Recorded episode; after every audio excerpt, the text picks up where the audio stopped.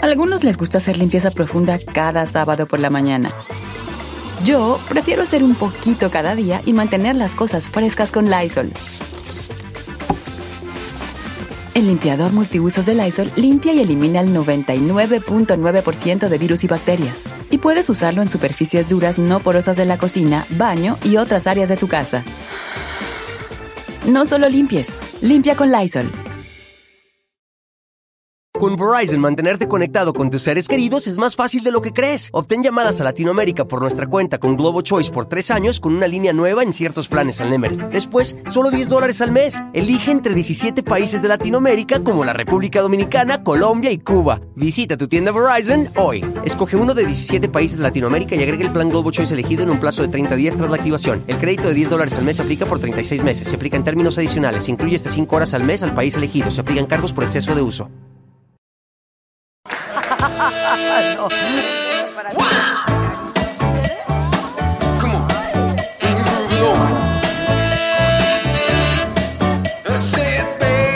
Pero estos dos que viven contigo.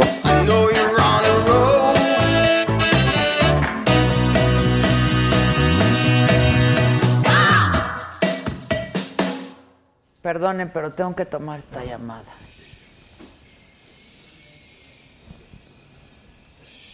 Esperen.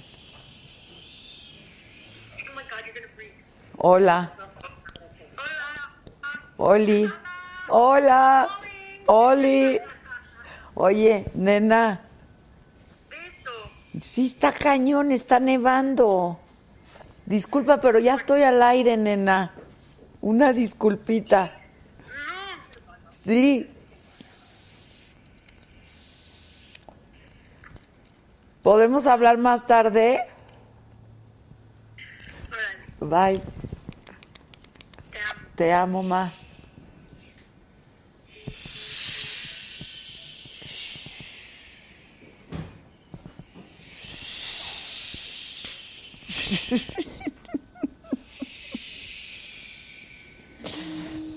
Porque la, la cosa está difícil. La cosa está muy difícil. Estamos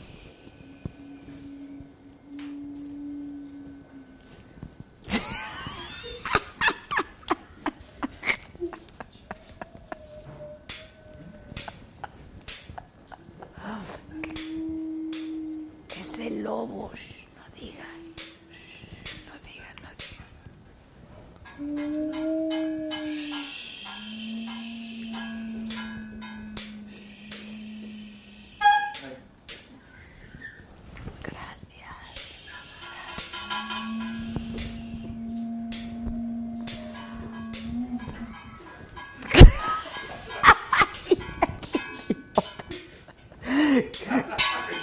Está oscuro, dicen. ¡Oli! ¡Oli! Están muy chistosos todos. Oh, que ya le dio miedo a la gente. ¿Cómo están? ¡Bien! ¡Ay! ¿El cencerro? Eso es todo. Ah, ¿verdad? Ah, ¿verdad? Ah, ¿verdad? Que si se nos acabó la lana, que si no, no alcanzó para la luz, que si ya no alcanza para nada. Exacto, eso, michas. Píntense de rojito en el YouTube. Para poder pagarle a la CFE. Al Barlet que le llaman. Al Barlet, porque se nos, no- nos apaga el sistema. Se nos cae el sistema. Se nos cae el sistema. Oigan, miren, yo interrumpí una llamada para estar aquí, muy importante. ¿eh? Súper importante.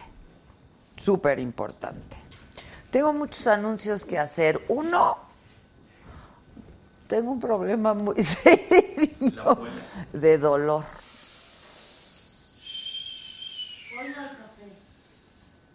Porque, ¿qué creen? ¿Qué? Es tal el estrés que manejo que ah, aprieto, aprieto, aprieto, aprieto. Y no soporto la guarda. Ya saben, para dormir. No, pues está cañón. Siente uno que se ahoga. ¿No? Sí, siente uno. Entonces tengo un dolor muy grande y muy. Jeremy tiene todo lo contrario, ya no aprieta.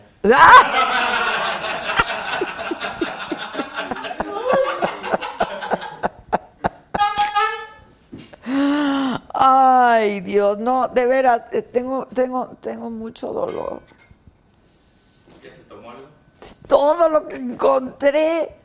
Un tequila. Pero una, una cervecita de la saga. Ah, pues me vaya a cruzar. Mientras ya no lo destape con la boca, ya. Exacto. ¿Tú sabes destaparlas con la boca? Sabía, pero.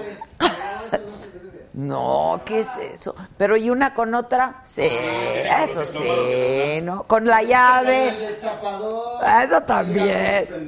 Sí, la verdad. ¿Cómo le haces, Jeremy? Con el encendedor quise decir una disculpa. Es- Ah, también, con el encendedor, con una moneda, Con la hebilla, con, con la hebilla. con otra. Con otro. Son expertos cheleros. Expertos cheleros. Sí, pues sí, son. Pues, ¿Qué vamos a hacer? Que se sacaron de onda cañón. No, no, no. Es que de verdad tenía, necesitaba yo un poco de silencio. Y estos son muy escandalosos. Sí, la verdad. Muy escandalosos. Vénganse ustedes a hacer el show. Que hacer el amor quita el malestar cualquiera. Haz- con otro, ¿no? Hacer el amor con otro. ¿Quién canta esa? Ah, sí. Mira, mira, ya tenemos una aportación. Bien. M. Miranda. M. Miranda. Y dice, sal- dice, saludos a todo tu equipo de producción. Oigan, que la banda salude a Coatzacoalcos.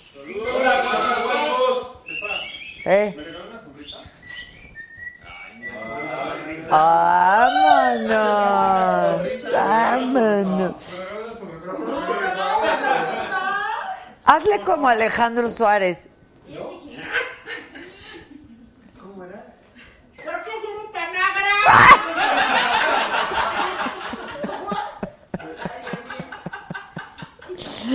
Que cómo se puede hacer una aportación. Ya estuvo con ustedes. O sea, de veras, llevamos un año con este asunto de las aportaciones y nunca hay ni una. Ya voy a poner una copia de la tarjeta para que depositen.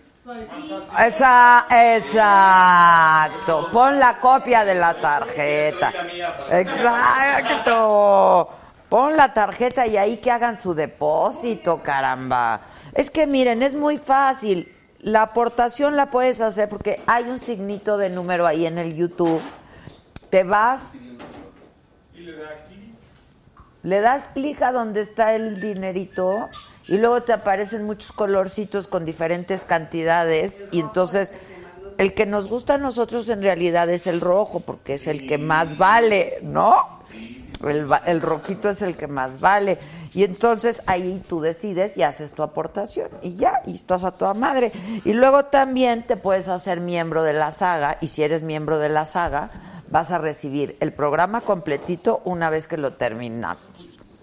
Tenemos un nuevo miembro. Elizabeth Sauri es nuevo miembro. Luego este, vas a recibir también contenidos exclusivos, el programa completo, muy exclusivos, los detrás de cámaras, las entrevistas exclusivas, pues todo lo que hace esta bola de Trabajadores. barbajanes, los barbajanes. Este, pues unos que hay por ahí. Eh, bueno, pues eso es en el YouTube. Y en el Facebook, pues ya no se asprangan ahora sí. Y dale compartir, ¿no? Porque luego somos bien poquitos en el Facebook y se siente muy horrible. ¿Verdad que se siente muy horrible? Sí, sean solitaria. De veras, dice Luis Carrillo, mándame saludos. Soy Luis Carrillo, trabajo en FedEx. Pues métele una lana, ¿no, Luis? O sea, hay como cosa tuya. Refugio Mura- Morales, muchísimas gracias, Refugio, querida, que nos manda un saludo desde Chihuahua. Yolanda Margarita, hola Micha, saludos a la banda. Conrado Rosas desde Sinaloa. Mónica Ajá Rivera, que la saludemos. Jonathan Martín desde Carolina del Sur. Saludos al staff. ¡Eso! Que les manden saludos ustedes a Greenwood. Hola, hola, Greenwood. Órale, Lili. Que si va a estar la foca hoy aquí, yes. Actorazazazazo. ¿Que cuánto cuesta ser miembros? Bien barato. 49 pesos. 49 pesos. 49 pesos. Ya tenemos una aportación. Ya hay para el café. A ver si me pueden dar un buen café. Y es naranja, ¿eh? Es una naranjadito. Citlali Guerrero. Gracias, mi querida Citlali, tú muy bien. ¿Ven qué bonito es lo bonito? ¿Ven qué bonito es cuando se ponen bonitos? ¿Ven que sí se puede? ¿Ven que no cuesta trabajo? Bueno, hoy tenemos un super programa. Viene La Foca. ¿Ya vieron? ¿Vieron El Recluso o no? Te voy a recomendar una serie, Junior, tú que te gustan tantos. Outliving, este, es una española.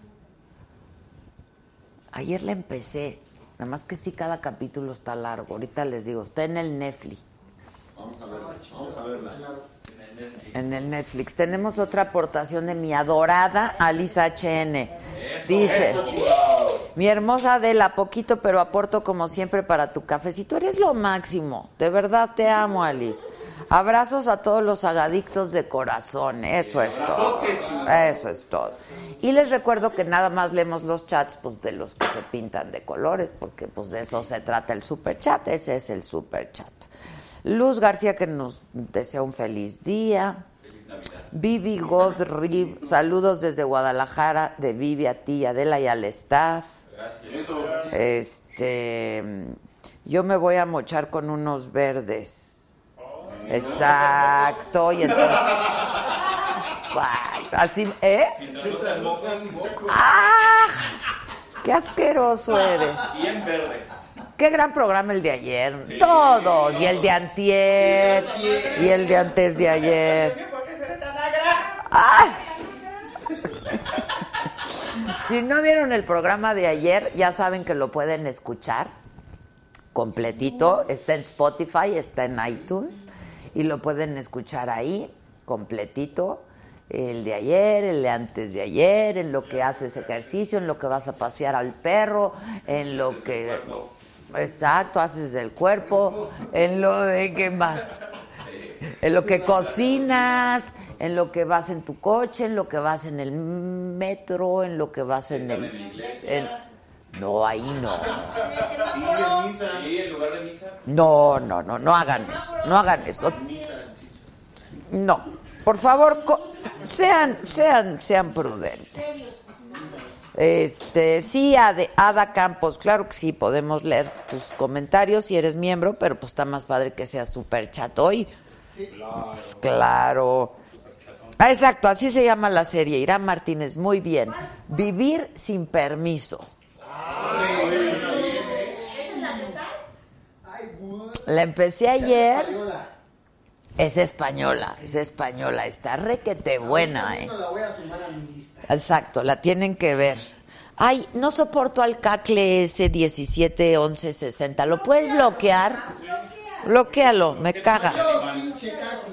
Erika Ligi, Adela, te extrañé la otra semana, pero ya no me lo hagas porque ir manejando sin escucharte nomás no. Ven qué bonito. Erika, repetidos. hay programas repetidos, Erika, porque mira, yo la próxima semana hay programa.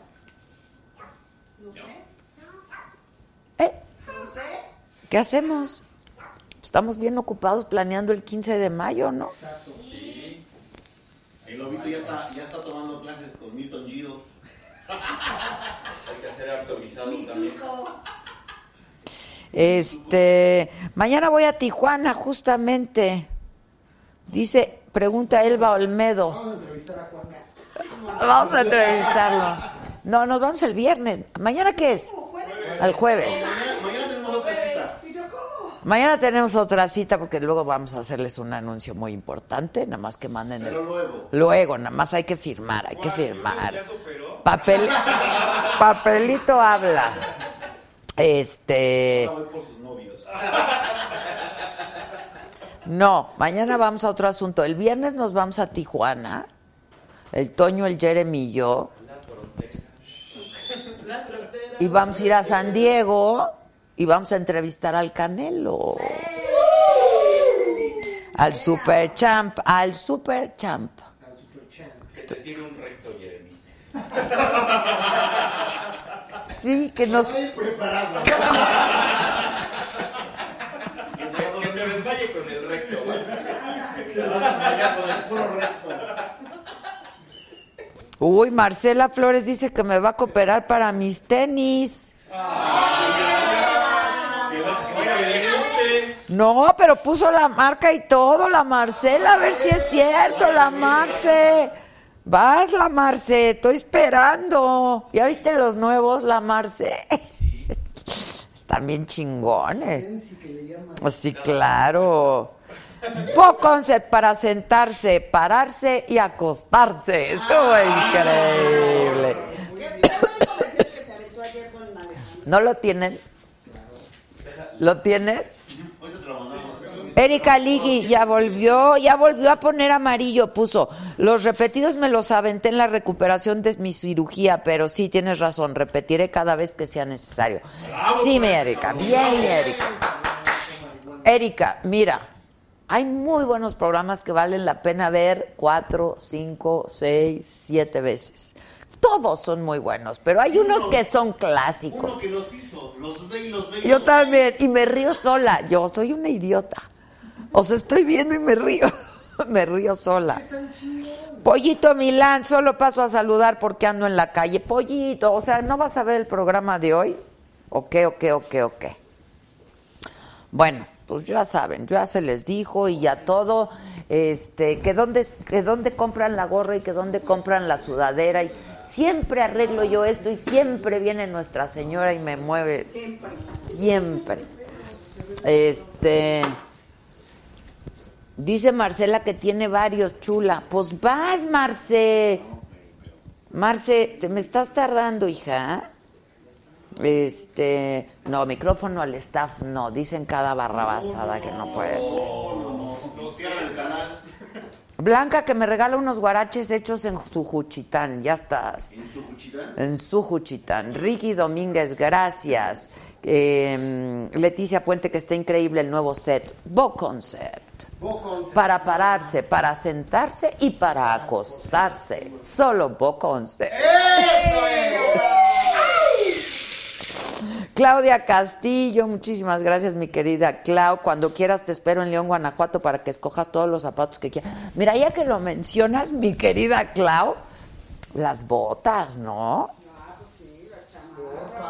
Las botas, las botitas, porque, porque ¿qué creen? Que luego las mandan a Estados Unidos todas las que se hacen en Guanajuato y que ya no las venden aquí. ¿Pero por qué? ¿Por qué? Y ya las anda comprando en los dólares. Que ¿Cómo les dije que se llamaba la serie? Per- per- permiso para vivir, ¿o qué? Sin permiso para vivir. Sin permiso para vivir. Muy buena, créanme. Pollito Milán ya se pintó de verde otra vez. Mañana veo la repetición. Hoy invita a la rockstar del turismo, Michelle Friedman. Ah, es que Michelle Friedman es. Se la llevaron, no sé si a Chiapas. Pollito, ¿a Chiapas o a dónde? a ser la secretaria de turismo. Ella lo que hacía, pues tenía una agencia de relaciones públicas y así, y entonces la llevaron para allá, a la Michelle. Este, el, el programa de Juan Soler también fue buenísimo. Hoy que es miércoles, qué guapo es, ¿eh? la verdad, es muy guapo.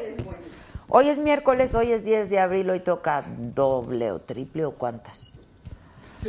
Triple, ¿no? Lo menos, lo menos, lo menos. Lo que pasa es que hoy tenemos también nuestro programa en el financiero Bloomberg, en F y por Adela, es correcto. La entrevista es con la nueva ministra de la Suprema Corte de...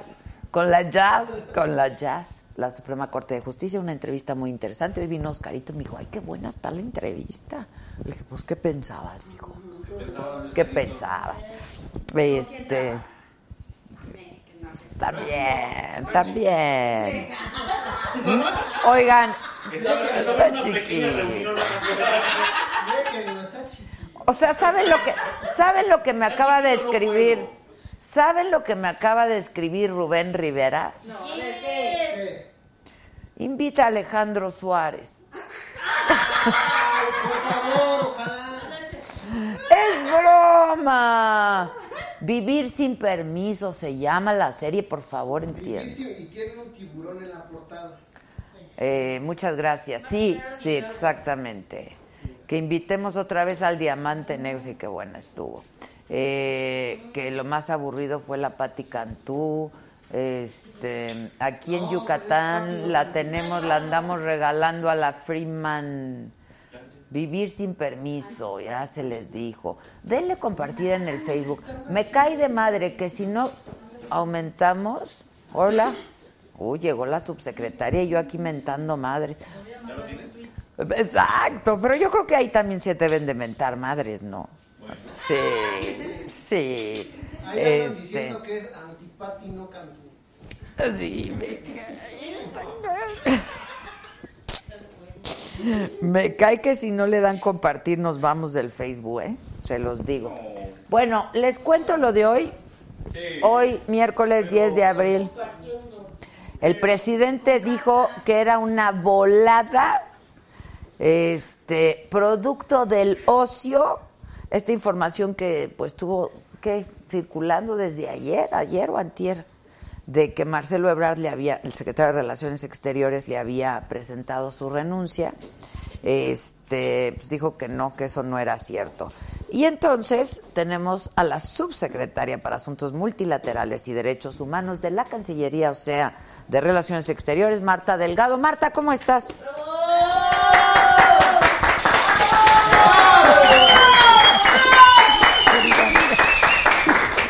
¿Cómo estás? Feliz de estar aquí Qué contigo. bueno, hace un rato que no nos veíamos, ¿verdad? Como seis Desde- años. ¿Desde cuándo? ¿Desde que dónde estabas? Desde que Yo dejé estaba de en Televisa. secretaria del medio ambiente. Anda, De desde entonces. Sí. Y yo desde que dejé Televisa, pero mira, enos aquí. Las renacidas. Ah, exacto, que está bastante padre. Muy padre. ¿Cómo estás? Estoy muy contenta. A ver, cuenta, por fin, ¿qué? ¿Sí presentó su renuncia? Ay, claro que no.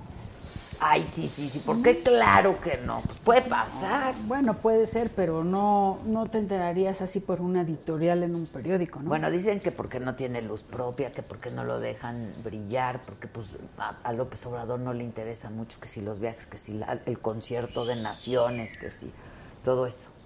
Bueno, yo creo que precisamente por eso tiene un canciller que es un peso completo en el gobierno de la ciudad y le tiene muchísima confianza. Estamos contentos en la Cancillería con el trabajo que estamos haciendo y pues la verdad es que pues este tipo de, no sé, filtraciones so- son comunes, no es el primero que dicen que renuncia. No, ya habían dicho que también Olga Sánchez Cordero. Sí. sí, sí. sí. Todo el mundo se la vive renunciando, que presentan su renuncia pero que no se la aceptan. Pero bueno, ¿qué se está haciendo en la Cancillería, este, Marta? Y, y además, el- los temas que a ti te, te- te tocan me parece que son muy importantes, ¿no? Y ahora con la visita de Michelle Bachelet, etcétera. Mira, nosotros tenemos una agenda muy poderosa. México es un país que tiene una política exterior muy fuerte desde hace muchos años. Tiene una tradición diplomática de décadas haciendo un liderazgo en muchos de los temas globales. Y eh, nosotros tenemos un cambio de régimen en México, pero la política exterior sigue siendo con esa solvencia y sigue presentando ese progresismo y esa vanguardia que siempre ha tenido. En el caso del gobierno actual, tenemos en la Subsecretaría de Asuntos Multilaterales unas prioridades muy interesantes que el presidente y el canciller han definido eh, para poder, mm, por un lado, fortalecer el multilateralismo, que son todas estas instancias globales en donde el concierto de las naciones toman acuerdos. Por ejemplo, las Naciones Unidas es la instancia multilateral más grande y, y más copiosa, pero también hay otras, la Unión Europea, otras instancias regionales. Y tenemos Del una... con- continentales, Sí, en fin, regionales de América Latina, la- y este, de temas, también hay eh, instancias multilaterales de temas.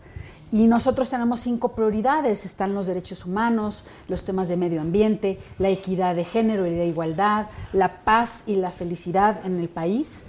Y eh, tenemos también una agenda importante para promover la internacionalización de las ciudades, que es un tema que Ebrard y yo nos gusta mucho por haber estado en el gobierno de, la, ciudad, de México.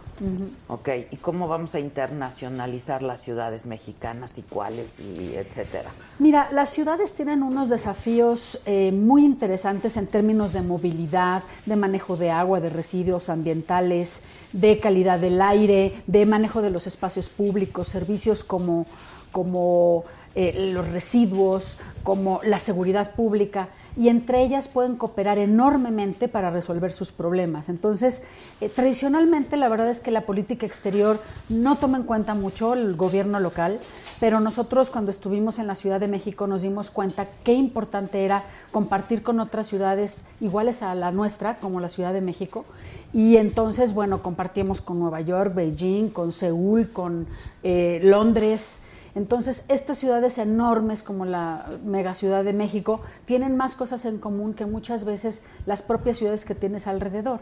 En Estas megalópolis. Exacto. Y también hay ciudades medias mexicanas que tienen muchos este, coincidencias con otras. En otros Estados Unidos, de América Latina. Entonces, esta parte de compartir experiencias y tener una inteligencia colectiva para resolver los problemas de las ciudades es lo que el canciller Ebrard quiere también facilitar y proveer para diseñar políticas públicas de vanguardia en las ciudades mexicanas. Oye, dile que por qué solo le da entrevistas a Ciro, ¿no? a lo mejor porque solo lo entrevistaba a Ciro antes. No es cierto. Pregúntale. No, le preguntamos. Pregúntale y verás. Pues, oye, pero además no ha dado así como una entrevista no, no, quiere dar entrevistas, entiendo. Ahorita, por ejemplo, ayer salió una, una entrevista muy buena de Marcelo en este en el, en el país, mm. ¿no? Eh, más bien como en medios impresos, ¿no? Está dando ahorita. Ah, y digitales. Digitales o medios tradicionales. Sí, sí, bien. No, hombre. Desde hace dos años, hombre. Nos manda de avanzada primero a nosotros. Oye, Marta, dime algo. Ahora, este asunto de eh, la visita de Michelle Bachelet, lo que se firma con Michelle Bachelet y lo que tiene que ver con la Guardia Nacional y sus declaraciones que dice que se va preocupada, o sea, que está preocupada por lo que está pasando en México y lo que puede pasar con la Guardia Nacional. Eh, particularmente en cuanto a derechos humanos. Bueno, México tiene una crisis de derechos humanos de hace varios lustros y creo que por un lado uno revisa, por ejemplo, los casos de tortura, de desapariciones forzadas, de feminicidios, de eh, violencia en las ciudades, de falta de Estado de Derecho, pero los revisa uno como hechos como aislados. y los junta todos uno y los analiza como hizo Bachelet en esta visita a México, que se reúne con autoridades, con ONGs, con universidades, con grupos de víctimas, entonces, bueno, cobra esto una dimensión eh, realmente importante. Yo pienso que sí tenemos una crisis fuerte y que la mejor manera de enfrentarla primero es reconociendo eso, porque nos pasamos eh, muchos años diciendo que no era tan grave, que eran daños colaterales, que eh, tratando como de manejar un poco la situación, no recibiendo recomendaciones y visitas, eh, no, no teniendo apertura al escrutinio internacional. Pero sí se había tenido, ¿no? Bueno, no, no tanto, no tanto. De hecho, si tú revisas, por ejemplo, las recomendaciones del examen periódico universal de derechos humanos a México, pues son, no todas las, las recomendaciones se, aceptan, se atienden y pues tratan eh, un poquito como de minimizarse las situaciones. Es como cualquier enfermedad o incluso adicción, uno tiene que reconocer que lo padeces para entonces poderlo enfrentar. Y en este paso de reconocer esta crisis, nosotros eh, eh, a principios del sexenio, en diciembre, eh, Brad y tu servidora fuimos a hablar con la, con la alta comisionada de las Naciones Unidas de Derechos Humanos para preguntarle cómo pensaba que la ONU nos pueda ayudar a enfrentar esta crisis. Y en este diálogo nos fuimos dando cuenta de que las Naciones Unidas tienen una serie de... Em, asesorías técnicas, asistencia, conocimiento de lo que pasa en otras partes del mundo que pueden compartir con México y que pueden servir como una base muy importante para que podamos ir resolviendo un problema estructural, porque esto no es de que un día aprietas un botón y ya se van a resolver los problemas de violaciones No, a los bueno. derechos humanos, ¿no? Y este convenio es muy importante para el tema de Guardia Nacional. Por un lado, tenemos la situación de que eh, para frenar la violencia e ir garantizando la seguridad pública, no tenemos hoy por hoy una fuerza de seguridad apta, capacitada y del tamaño que la necesitamos para realmente resolver el problema. Entonces, el presidente y sus colaboradores deciden la formación de, De la esta Guardia. Guardia Nacional, eh, eh, también aprobada por los congresos locales y por el Congreso eh, Federal por unanimidad. Y la principal preocupación de la operación de la Guardia Nacional pues es que no se eh, opere con base en las tradicionales este, falta de garantía de los derechos humanos o de respeto. A darle un marco legal. Exacto, ¿no? y, de, y de tener protocolos de actuación pues que sean respetuosos y que tengan un uso de la fuerza eh, razonablemente De acuerdo a los medido, protocolos, ¿no? sí, Exacto. sí, Entonces, sí. cuando se detecta eso, lo que decidimos es invitar a la ONU a que pueda hacer la formación y la capacitación de la Guardia Nacional en materia de derechos humanos, de todos los elementos que van a estar reclutados para la Guardia Nacional, que nos den asesoría técnica para el desarrollo y el diseño de los protocolos de actuación en campo y nos digan al final también qué países tienen qué innovaciones en estos aspectos. Por ejemplo, hay países que tienen sistemas de, eh, de, de interrogación que no usan tortura y que tienen, por supuesto, mucho mejores efectos en el interrogatorio. Son eficaces. Más eficaces y sin estar ahí sacándole la información a la Sí, gente sí, así sí, a la sí. fuerza. Entonces, todos esos protocolos nos los compartirán, los vamos a, a traducir también en, ¿Cómo, en- cómo va a ser el, el acompañamiento? ¿Cómo va a ser la asesoría? La asesoría es, uno, técnica, compartiéndonos experiencias, eh, a- ayudándonos a hacer el currículum de formación permanente de la Guardia Nacional y también tiene el convenio la posibilidad de un monitoreo ya en campo de los resultados y el desempeño de la Guardia Nacional en materia de derechos humanos. Ya, esto va a ser a través de siempre organi- el organismo de Naciones Unidas aquí en México. Exactamente. aquí en México. La alta comisionada tiene una oficina en México que es con la que nosotros vamos a trabajar para desarrollar estas estrategias ya muy puntuales de y a lo largo del tiempo, porque esta formación pues va a tomar bastantes meses, no es un curso, ¿no? Sí, sí. Ahora, este, se supone que mañana sabremos quién va a encabezar la guardia, ¿no? Eh, tengo entendido que sí, no sé, la verdad no es, no, no tengo información, pero el presidente anunció que esta semana diría. Dijo ¿no? que mañana jueves, ¿no? Que sí, que mañana lo anunciaría. Ahora, hay- está el gran debate de si va a ser eh, un, un, eh, mando militar, eh, pero al parecer sería anticonstitucional. En la Constitución está dicho que tendría que estar, que no puede ser un mando militar en activo. ¿Estamos de acuerdo? Lo que yo entiendo es que el mando es el secretario ah, Durazo. Ese es el mando y es Responde civil. al secretario Durazo. Sí, exactamente. Y que bueno, ya el director de la Guardia Nacional será posiblemente un militar en activo. Ese es como que el debate ahorita, ¿no? Eh, a mí me parece que lo más importante es que sea militar en activo o sea otro mando civil, su fuerza y, su, y, su, y sus eh, pelotones y, sus, y su equipo de gente tenga esta formación y vayan eh, como que cambiándose ese chip de cómo eh, hacer sus despliegues en, en campo con pleno respeto de los derechos humanos. Ya, este, que sí, como tú decías, va a ser un proceso, este, y no es de la noche a la mañana, ¿no? Este, porque también hay que ir a las causas, hay que ir al origen eh, de lo que está provocando todo esto, pero es el entrenamiento de toda esta gente nueva, ¿no? Sí, sí, y además creo que una mística también de la Guardia Nacional que necesita ser distinta. El presidente también ya lo dijo, necesitan ser eh, pues elementos que estén al servicio de las personas y que generen también confianza de la gente. Yo creo que nos hace mucha falta. El ejército en sí mismo sí la tiene, la confianza, tiene cierta eh, legitimidad ante la sociedad mexicana, pero hay que ganarse un espacio en términos de la tranquilidad pienso, de las personas y regresar la, la paz y la seguridad al, al centro de la agenda Ahora, se han tomado algunas decisiones eh, que tienen que ver con eh, el tema de género, Marta. ¿Cómo se ha visto esto en otros países? Porque México tiene firmados acuerdos, pertenece, ya lo decías, ¿no? A organismos, etcétera, etcétera. Estancias familiares, por ejemplo. Este, ¿cómo, cómo se tomó esto?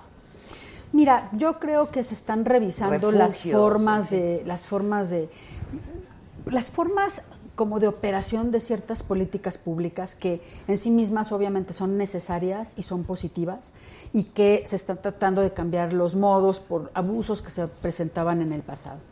Pero eh, México es un líder en temas de igualdad de género global. Acabamos de salir de una conferencia en la ONU que se llama CSW, que ahí se diseñan las políticas y las causas de las mujeres. De género. Y la este, directora del Instituto Nacional de las Mujeres llevó una posición muy progresista de México. Creo que la vamos a seguir teniendo así.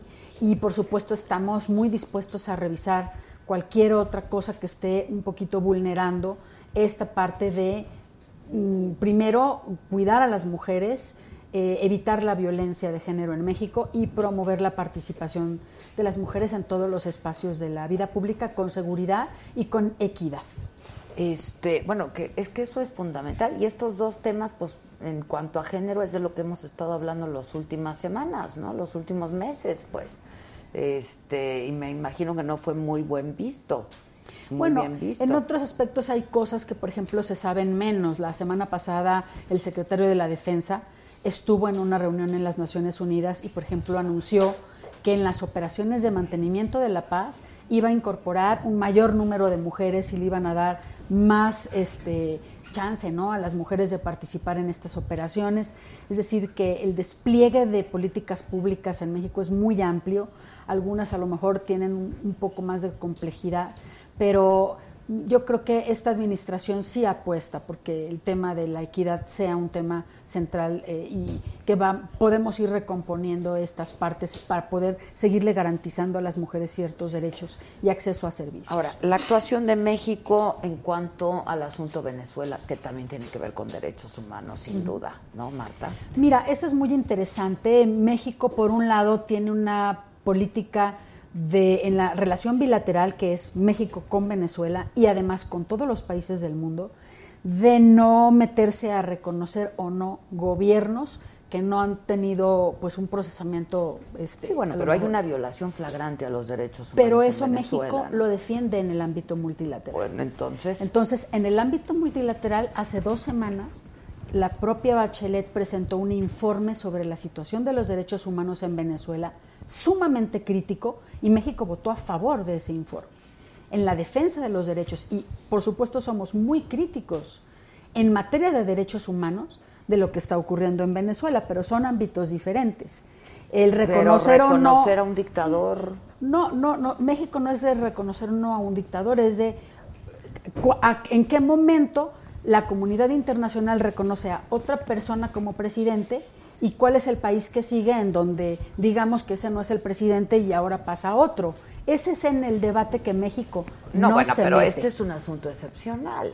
No lo es, no es un asunto excepcional, es una práctica que puede llegar a ser reiterativa y que México no quiere abrir las puertas a eso. En, esos, en ese aspecto México permanece eh, definitivamente apegado a la Constitución mexicana que dice el principio de no intervención en reconocimiento de gobiernos, pero no en no intervención en denuncia de la violación de derechos humanos. Y somos capaces, como una política exterior, de cumplir con ambas cosas y así lo estamos haciendo. Es la política exterior de esta administración. Hablemos un poco de Trump y de Estados Unidos ahora, ¿no? Este y para terminar te pregunto, ¿cuál es la prioridad de la política? ¿Qué, qué, qué- qué va a estar fundamentada la política exterior de esta administración? Mira, si no tuviéramos una situación tan crítica con el gobierno de los Estados Unidos ahorita, podríamos establecer otro tipo de prioridades de largo plazo de desarrollo, de comercio, económicas, de No, colaboración. ahorita hay hasta una amenaza ahí de que pudiera desaparecer el TEMAC, ¿no? Sí. No, y todos los días te, te estás enfrentando a la amenaza de que te anuncian hoy que te cierran la frontera o que ya no dejan o que sacan a los migrantes. O sea, es una situación tensa. Mm, Se ha pues juzgado un poco severamente la actitud del gobierno mexicano de no reaccionar y de no tuitear y de no denunciar. Pero a mí me parece que el canciller Ebrard y el presidente están siendo muy prudentes y gracias a eso la relación está todavía ahí y hay eh, muchos elementos de diálogo y de negociación entre México y los Estados Unidos. Eh, todavía falta por ratificarse el tratado y falta por también resolverse eh, los temas de migración. Estamos entrando en una elección en los Estados Unidos. Esto se va a Que para, recrudecer. que para Trump son dos temas fundamentales, ¿no? Comercio y migración, o sea, y, y los dos son críticos para México. absolutamente. Y si nuestra política exterior eh, se basa nada más en declaraciones y en, y en reacciones, la verdad es que yo creo que no va a tener un buen final. Por eso eh, me parece muy acertado que seamos prudentes y que no estemos dirimiendo nuestros problemas en las redes sociales. Esa es, yo creo, una, una buena decisión de Ebrard y Bueno, hasta pero el momento es que ha así sido informa Trump bueno, de pero- sus decisiones. Pero de- nosotros no. Nosotros no podemos hacer siempre lo que los demás No es por hacen eso, es igual. como, como, como, como replican entonces. Bueno, pues si tú te puedes... O sea, este, vías diplomáticas, todo. muy vías, muy diplomáticas, reuniones, llamadas, juntas, idas y venidas de mensajes. Yo O pienso sea, se que está haciendo la chamba, pues. yo creo que a pesar de que no es estridente y no se hace en redes sociales, como algunos pretenderían que sería lo mejor, yo pienso que tan se ve que tiene resultados, que pues las relaciones se están sosteniendo, no se ha cerrado la frontera, no nos han regresado así la cantidad de migrantes que se esperaban, es decir, el, el control eh, diplomático político de esa relación, pues sí se está llevando a cabo de una manera eficiente. ¿Qué va a hacer México con la otra frontera, la frontera sur y los centroamericanos? ¿Qué, va, qué vamos a hacer? El primer decreto que firma el presidente y Que publica, también tienen que ver los derechos humanos. ¿Cómo ahí. no? Es precisamente un decreto de colaboración en donde México, México tiene una experiencia muy impresionante y única en el mundo en materia de migración. Somos un país de origen, de destino, de tránsito y de recepción de migrantes. Entonces, nosotros eh, por muchísimos años, más de 60, hemos mm, eh, primero expulsado migrantes y ahora que los estamos recibiendo tenemos una, un conocimiento de las causas de la migración mucho más profundo que antes. Estamos trabajando un programa en Centroamérica con la CEPAL para que en el Triángulo del Norte, Honduras, El Salvador, Salvador y- y Guatemala puedan llevarse a cabo proyectos de desarrollo que eviten que se expulse a tanta gente y que quieran ir todos hacia los Estados Unidos. Pero ese resultado no lo vas a tener en el corto plazo. Para eso sí tenemos que tener un, un control fronterizo un poco más estricto porque es una frontera muy porosa la que tenemos Muy. en Guatemala y no sabemos realmente pues, ni quién, ni cómo, ni cuándo. Estamos hablando de sí, violaciones de derechos humanos porque pues, los migrantes son eh, blanco de pues eh, este ¿cómo se llaman estas personas traficantes? Y ahora los migrantes viajan ya con niños y mujeres porque en esas condiciones les son más fáciles los, los refugios Como y escudo. y los asilos. Entonces, sí México tiene ese doble compromiso, uno del control y de la contención, pero también de la defensa de los migrantes para una migración segura, ordenada y regular, que es el pacto que México promueve en las Naciones Unidas y se firma en diciembre en Marruecos. Fue una iniciativa de México y de Suiza y nosotros somos los primeros que lo estamos implementando en el mundo, ese pacto. Entonces tenemos un camino largo por delante que recorrer y me parece que la estrategia también es, aunque no es una estrategia reactiva inmediatamente eh, que te pueda resolver el problema, sí es una estrategia de fondo que te va a, a traer también un desarrollo en el sureste de México que necesitamos. Oye, y a propósito que fuiste secretaria de Medio Ambiente de la Ciudad de México, hay, hay fase 1 ¿eh? de contingencia. Sí. Esta es una época en donde muy La comúnmente... primavera. La Está radiación. rarísima la primavera, ¿no? Aquí más que el- las estaciones del año es la radiación solar, el calor y pues las emisiones de, de gases que ocasionan que el ozono se eleve y tenemos la contingencia. O sea que mañana no pueden circular los autos con holograma 1 y 2, terminación de placa non. Para que, pa' que sepan, para que sepan.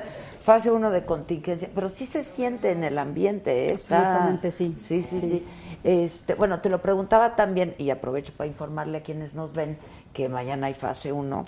Este, en la administración pasada se hicieron muchas cosas en lo que tiene que ver con medio ambiente a nivel internacional. Eh, ¿Se va a seguir con esto? Ciudades verdes se llama, este, ¿cómo se llama? Pues mira, siendo Ebrard canciller, hicimos un pacto de ciudades muy grande, de 340 ciudades de 60 países del mundo, para combatir el calentamiento global. Y yo creo que eh, fue una época interesante en donde las ciudades como que se pusieron eh, a nivel global a luchar contra el cambio climático. Esto es especialmente relevante hoy, por ejemplo, eh, cuando los Estados Unidos no ratificaron el Acuerdo de París, pero sus ciudades sí lo están ratificando y sí están haciendo medidas para reducir las emisiones de gases de efecto invernadero. Entonces, las ciudades mexicanas hoy tienen ese desafío de poder tomar el control de sus políticas y no cometer los mismos errores que las grandes megalópolis han cometido y por lo que, por ejemplo, tenemos las crisis de calidad del aire o las, o las crisis de tráfico o de coches en, las ciudades. Hay que diversificar el transporte público, usar bicicleta, invertir mucho más en, en, en la tecnología que te permita diversificar las, las, formas de movilidad. Pues sí, ojalá, ¿eh? porque sí es complicadísimo. Sí, y la Luego verdad, manifestaciones y los... y la verdad, ves muchas ciudades en México que van en el mismo caminito Sí, sí, y sí, que dices, sí. no, es que por ahí ya fuimos y nos salió mal. Tenemos que tomar otro, ¿no? Sí, claro. Pues eh, yo te agradezco mucho, Marta, que Al estés hoy con nosotros. Saludos al carnal, este, al Claro carnal sí. Marcelo. ¿Eh? Que canta. Canta. ¡Ay, canta! Les recomiendo mi disco que está en Spotify, ahí me pueden ¿A escuchar. poco? Sí. ¿Cómo se llama el disco? Se llama Luna de Miel. Y, y yo pues me llamo Marta Delgado y así sale. Espérate, ¿son composiciones tuyas? No, yo canto boleros de compositores que ya no, nos, ya no están vivos. Ok, Puros ok. viejitos, boleritos El reloj viejitos. y esas cosas. Ah, por ejemplo, sí, Álvaro Carrillo y Agustín Lara y también una, uno que otro son. Y- ¡Ah, mira! ¡Ándale, Martita, eh! ¡Bravo! ¡Brava, brava! ¡Brava, brava! ¡Qué ventaneada, eh! A ver, échate un pedacito de una. Mira, cantar sin música es como salir desmaquillada de la... Ah, hay que ser, hay que ser genuinas y hay que ser como originales. Es como salir como de cara es. lavada aquí, ¿no? Tráete la guitarra, compadre. No, Un día tráeme guitarra y cantamos aquí. Pero de. Pero por supuesto que sí, claro que sí. es que, es Sí, que sí, ustedes sí, no sí. ofrecen y no le ofrecieron nada de toma. Nada. Son muy No, groseras. sí, qué grosería. Oh, ah, bueno, ah, bueno. Allá en su casa. Exacto. Allá en su casa tiene agua. Un lunes. Órale, Sí, sí. sí, sí, encantada. Ya feliz, conste, sí. ¿eh? Pero solo si les gusta, si es que escúchenlo y ya me No, dirán. tú no te preocupes, aquí la armamos Yo divertido. me tuve que hacer de una carrera alternativa, amiga. Claro, cualquier... O sea, estos seis años es Sí, sí. ¡Qué buena onda! Sí, ¿Y tú te estoy- grabaste tu disco? Yo sí, yo me grabé y luego ya me lo pidieron para Sanborns y lo puse en Spotify. ¡Ah! ¡Dale! La del buito. ¿Pero qué cantas desde chiquita o qué? Yo me eché el comercial. No importa, sí, canto no desde chiquitita. son nuestros amigos.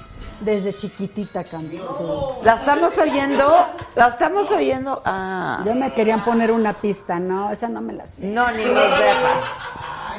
No nos dejan poner pistas. Nos bajan, nos bajan, sí. Bueno, pero yo tengo las mías producidas por mí. Entonces traigo mi pistita Exacto, y ya. eso sí. ¡Ah! Claro, claro. ¿Ya ven? Ya estás. Gracias, Marta. Muchas Adela, gracias. gracias. Bravo. Oigan, yo aprovecho para decirles que hoy a las nueve y media. ¿Esta es mi cámara? Lobo, pon. Pues sopa. Nueve y media de la noche en el financiero Bloomberg. La entrevista de hoy en F y por Adela es con la nueva ministra de la Corte. ¿Cómo les dijiste? Jazz. La jazz. La jazz, la jazz. Este, fue una conversación muy padre, la verdad, muy sabrosa, muy rica, una mujer inteligente y con propuestas interesantes, me parece. Y fue como que bastante contundente en sus respuestas, entonces es una entrevista que les recomiendo. Este es un adelanto, un fragmentito de lo que puedes ver nueve y media de la noche. Si nos acompaña 150 de Easy. Sky, Total Play y luego El YouTube, el el YouTube, el Facebook del financiero y de todas esas cosas. Estaban en el periódico y ahí está. Pero ahí está, un adelanto. ¿Cómo está la Corte ahora? Porque la Corte también ha tenido excesos y está teniendo excesos. Es una etapa de austeridad. ¿Cómo se vive la austeridad en la Corte, Jasmine? Pues en principio se disminuyó 25% el sueldo de los ministros. De acuerdo al presidente López Obrador, han habido excesos y actos de corrupción. Es un asunto delicado. Y más grave es La impunidad. si se da en un Claro. órgano de impartición de, De justicia, justicia. y en el más alto órgano del país. Tu llegada a la Corte fue muy polémica. Eres esposa de uno de los asesores y más cercanos del presidente López Obrador. Efectivamente ha habido señalamientos que yo he considerado totalmente injustos. ¿Tú Yo- conoces yo- bien al presidente? ¿Lo, lo has no visto conozco- socialmente? Yo no lo he visto al presidente nunca socialmente. Es fácil caer en un conflicto de interés, es decir, tú hubieras tenido que decir yo renuncio a lo que estoy haciendo o renuncio a mi aspiración eh, por, por, por seguir con mi vida personal. En algún momento el ingeniero Riobó, por su cercanía con el presidente de la República, sugirió, pidió que quedaras tú en- como la nueva ministra. De ninguna manera. Pues fue muy cuestionado el hecho de que un gobierno progresista como el de Andrés Manuel López Obrador impulsara a una mujer y a una profesional conservadora. Eh, Sería un error señalar que soy una mujer conservadora. El aborto. El tema del aborto. Estás y a favor entonces del estoy derecho por de el la derecho mujer de la a mujer elegir. a que la mujer decida. Ahora me preguntas a mí, por supuesto yo no abortaría. Porque reconoces lo importante, el financiero Bloomberg. Bueno, pues ya está. Nueve y media de la noche, el financiero Bloomberg. Luis Daniel González dice, Adela, saludos a todos, les mandan saludos.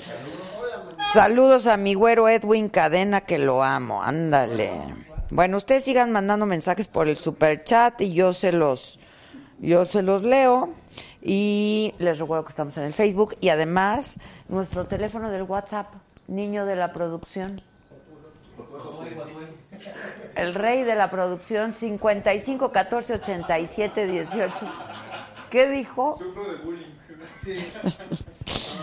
Che, chamaco de 30 años ayer. Dice, ay, jefa, pues ¿cómo voy a saber que, que Loomis y eh, como agua para chocolate fue hace 30 años y yo tengo 31? no manches. Poco de cultura general, Josué. Ay, Josué. No, pero la verdad tiene razón. ¿Tú cuántos tienes? Pero si la conoces, ¿no? Tiene razón. Sí, la conoce, ¡Es de morro! la super conoce.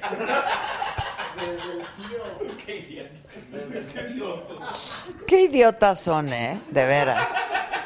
Y ya no volví a ver a mi tío. Hay Y- hay invitados. Hay invitados. No, pero espérense, no hay invitados, hay invitadas asazos. Alejandro Calva, ¿cómo estás? ¿Cómo estás? Bienvenido, pásale. A donde quieras, sí, sí, sí. Yo soy tu super fan. Ay, muchas ¡Qué gracias. actorazo! Ay, gracias. Oye, y la foca, que es lo más reciente que he visto tuyo, ¿no? Yo creo. Ajá, eh, la foca es, no, pues lo más reciente ahorita está saliendo de Doña Flor y sus dos maridos. Ah, ok, ahí ahí ok. hago un villano, dueño de un casino. Por eso el look acá como. Ándale. Entonces la foca, pues bueno, es que yo la vi hace como. ¿Ya vieron, la- ¿ya vieron el recluso? La foca, claro. ¿Qué? Anallísima, ¿eh? ¿En la foca? Más bien como que se lo agandallan, eh, se lo agandallan a él, ¿no? Bueno, pero empezó mal, empezó al revés. Sí. Sí, qué manera de morir, ¿eh? La foca, qué cosa. Tremendo, ¿no? Oye, jefa, sí, spoilería. ¿Cómo? Pues tú no la has visto, güey. No, yo sí, pero, Sí, pero la gente no. todo. Ah, pues véanla porque está muy buena, la verdad. Esto es. Es tequila, Ah, es tequila, mezcal. ¿o tequila, es? tequilita. Tráele una chela de la saga, de veras. Ah. Ustedes. Pues salud. Salud, salud, salud. Bienvenido por el gustazo. No, muchas gracias por la invitación, de verdad. Está No. padrísimo el set Está todo la- la- padre, lo, ¿no? lo relajado de. Está bien padre, estamos muy contentos bueno. aquí, la verdad. Ale. Qué bueno, Oye, qué a ver, cuéntanos todo. Desde que ¿Todo? agarró y dijo, desde que agarró y Desde que dijo. agarró y dijo. A ver, ya, ayer fue la premier de La Reina. No, el 22. 22 de abril en Estados Unidos. Ah, ok. El 22 de abril en Estados Unidos. Me voy a Miami ya pronto para ir a hacer como toda la promoción y todo. Y ya este, el 22 arranca. Es La Reina del Sur, segunda parte. Sí, Es- o sea, temporada 2. por, por Pero Telemundo después de primero. cuántos años? Después de ocho años. De- Sí, ya todos Batman estamos ya más, más corriditos, digamos, ¿no? Sí, ocho años. ¿Por qué se tardó? Bueno, pues por obvias razones. Pues sí, hubo como muchas cosas. Kate al principio no la quería hacer. Luego hubo ahí como. Cambió la historia de la vida y ella de pronto dijo que sí. Y fue maravilloso el reencuentro. ¿Cómo estuvo? Realmente, pues imagínate, llegamos, pues 2010 empezamos a hacer eso. Yo llegaba a Colombia y no sabía. Fue la primera producción que fui a hacer a Bogotá y pues medio me chamaquearon porque no sabía qué onda con nada, ¿no? Este, pero, pero padre la experiencia, ¿no? Ya la, la siguiente vez ya me fui más cuidadito. Claro, ya sabemos de qué va. Ajá. Pero este, pues de ahí empecé a hacer muchas cosas en Colombia y, y luego fui a hacer teatro a España y ahí me encontré a mis ex compañeros de la Reina del Sur y fue un reencuentro padre, pero después de ocho años, pues la- las amistades que había conservado, regresar otra vez a vivir, porque estuvimos siete meses grabando en todo el mundo, estuvimos en Rusia, en Rumania, en la Toscana, ¿Todo el mundo? ¿Todo? Sí, ¿Todo el elenco? No, no todo el elenco. A mí me tocó grabar en la Toscana y, en, y en Málaga. Ok. Eh, Kate sí se fue a todos. Kate sí, sí porque yo hablaba con él y me decía, estoy acá, estoy acá, estoy así acá, es. estoy acá. estoy- Así Ajá, es, así ajá. es. Entonces, este, pues fue maravilloso. Y ya después llegamos a Bogotá. Y en Bogotá estuvimos grabando como cinco, cinco meses, seis meses, más o menos. Pues, y casi todos éramos extranjeros viviendo en Claro. Bogotá. Entonces te haces una familia, ¿no? Estás como desarraigado. Claro, y, y entonces, familia. pues, y, sí, el y íbamos, equipo, ¿no? exacto. De pronto íbamos a las noches de San Juan con el equipo europeo y luego a, a la noche de muertos con el equipo mexicano, ¿no? Este, íbamos como eh, compartiendo tradiciones. Fue padrísimo la experiencia. Nos hicimos grandes hermanos, ¿no? Este, te- todavía tenemos comunicación. El grupo de WhatsApp que hicimos para esto O sea, lo ¿cómo se llama? conservamos. ¿Reina del Sur? La, la reina La del sur, Reina claro. del Sur, la, la claro. reina del surf. Ah, o del sur. Para ok. que- para- para- Oye, y una actriz guapísima y conductora, Luz Elena González.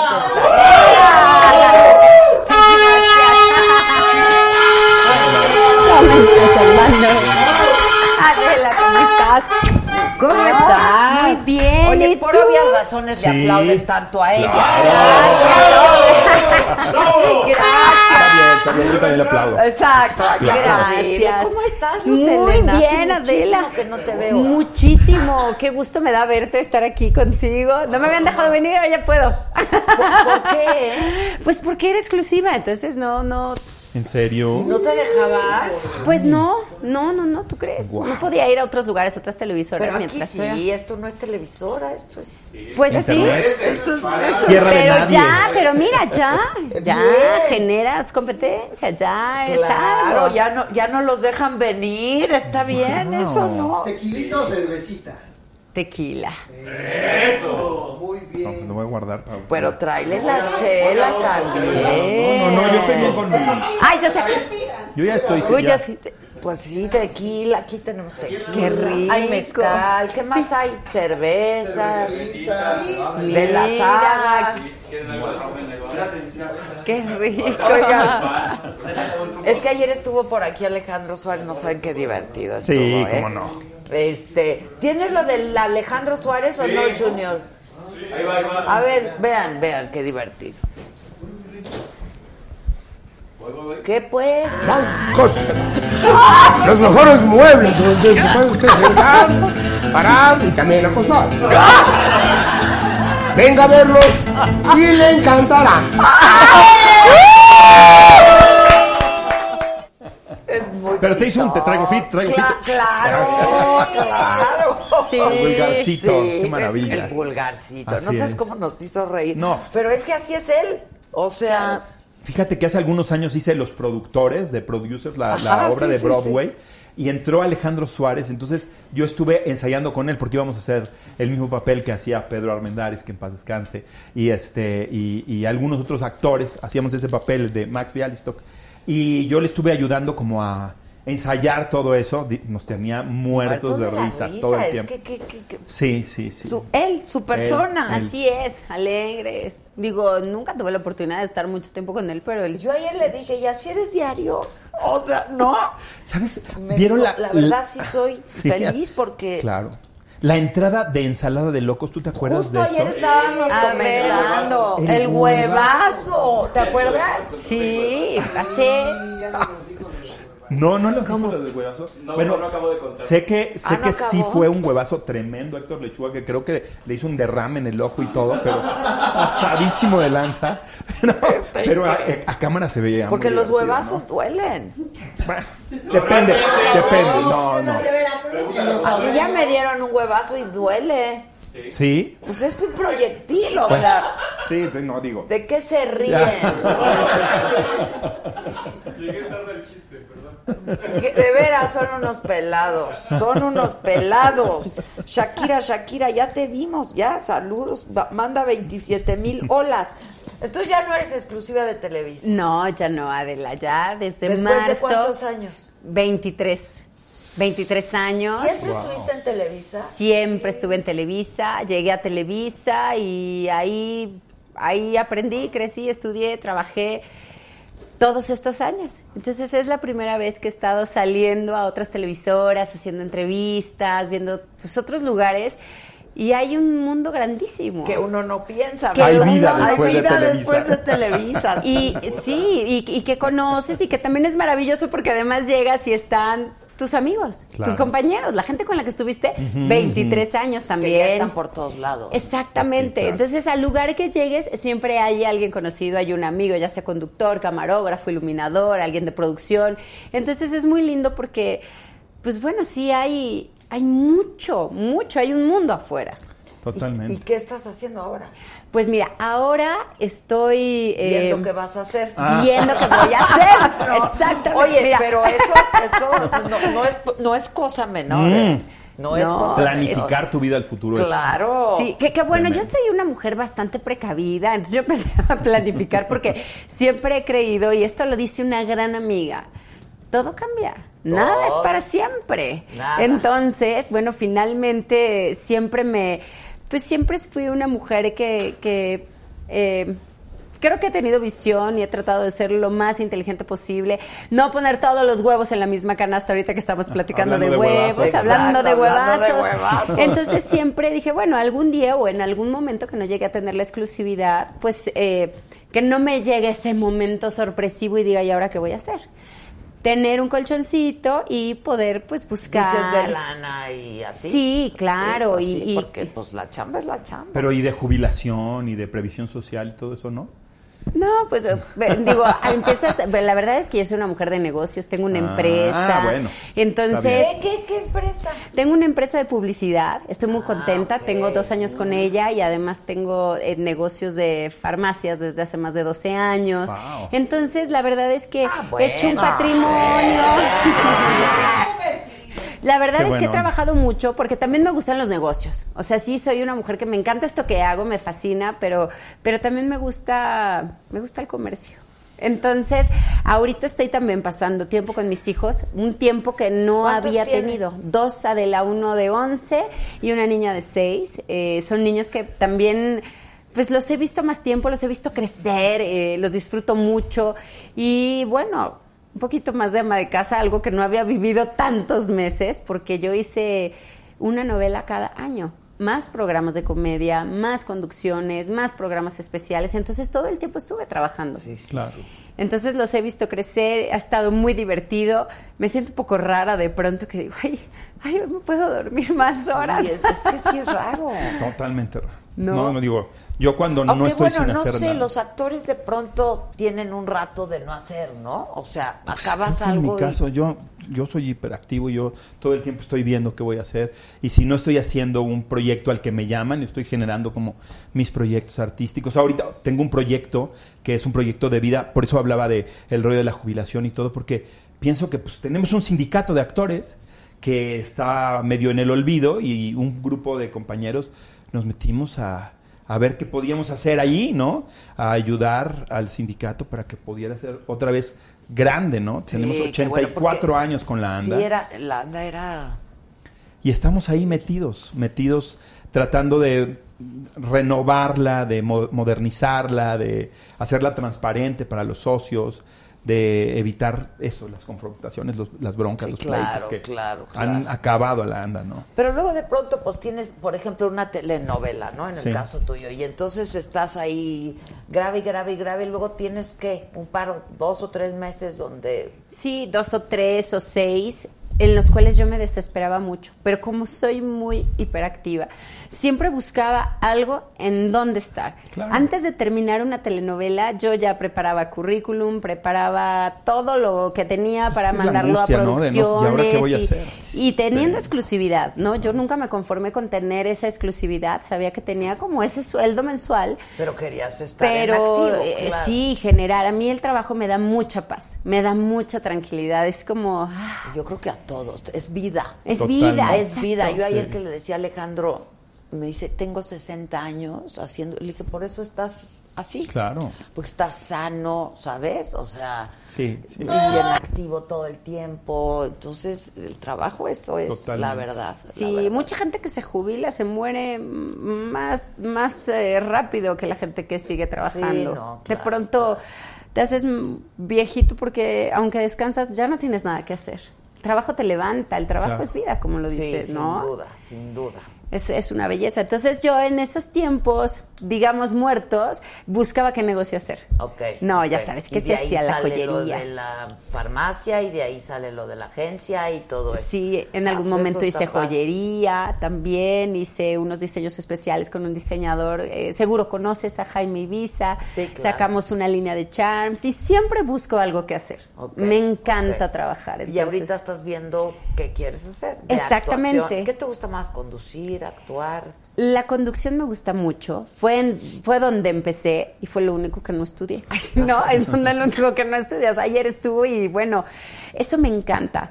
La verdad lo hice, no mucho, porque pues empecé a hacer telenovelas y bueno, en Televisa era como, eh, pero yo quiero hacer programas, pero no, no hay tantos programas, entonces a telenovelas.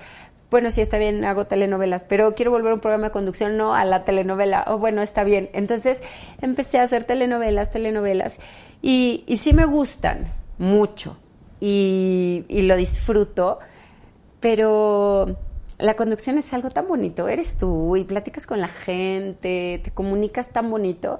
Tengo tan lindos recuerdos de la conducción que de verdad, eh, ¿qué te puedo decir? No se volvió a dar como yo hubiese querido, porque me dediqué a novela, novela, novela, novela y no paré.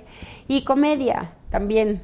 Dicen que soy un poco chistosa, entonces sí hice mucho comedia. En, mu- en muchos programas de comedia. ¿no? Así es, muchos programas de comedia. Entonces yo decía, ¿por qué me ponen en la comedia si yo no soy chistosa? No cuento chistes, se me olvidan. No, bueno, pero, no, no necesariamente. ¿Tú haces No. comedia? Sí, yo hacía cabaret, cabaret político con Jesús. Rodríguez, que ahora es senadora. ¿verdad? ¡Claro! ¡Claro! Claro, tienes razón. Tú estuviste Yo con, hice con con Jesús. Jesús. Ahí aprendiste. Ahí aprendí a hacer de- cabaret político, sí. Hice improvisación, te- te- formé a toda la, la banda que ahora hace impro en México, que hacen la improlucha y todo eso. Todos esos son mis alumnos, yo los formé para hacer impro. Y hice, todo el tiempo hice eh, comedia en, en el teatro, en la televisión no, no se me antojaba tanto, porque Ya. era muy editorial, ¿no?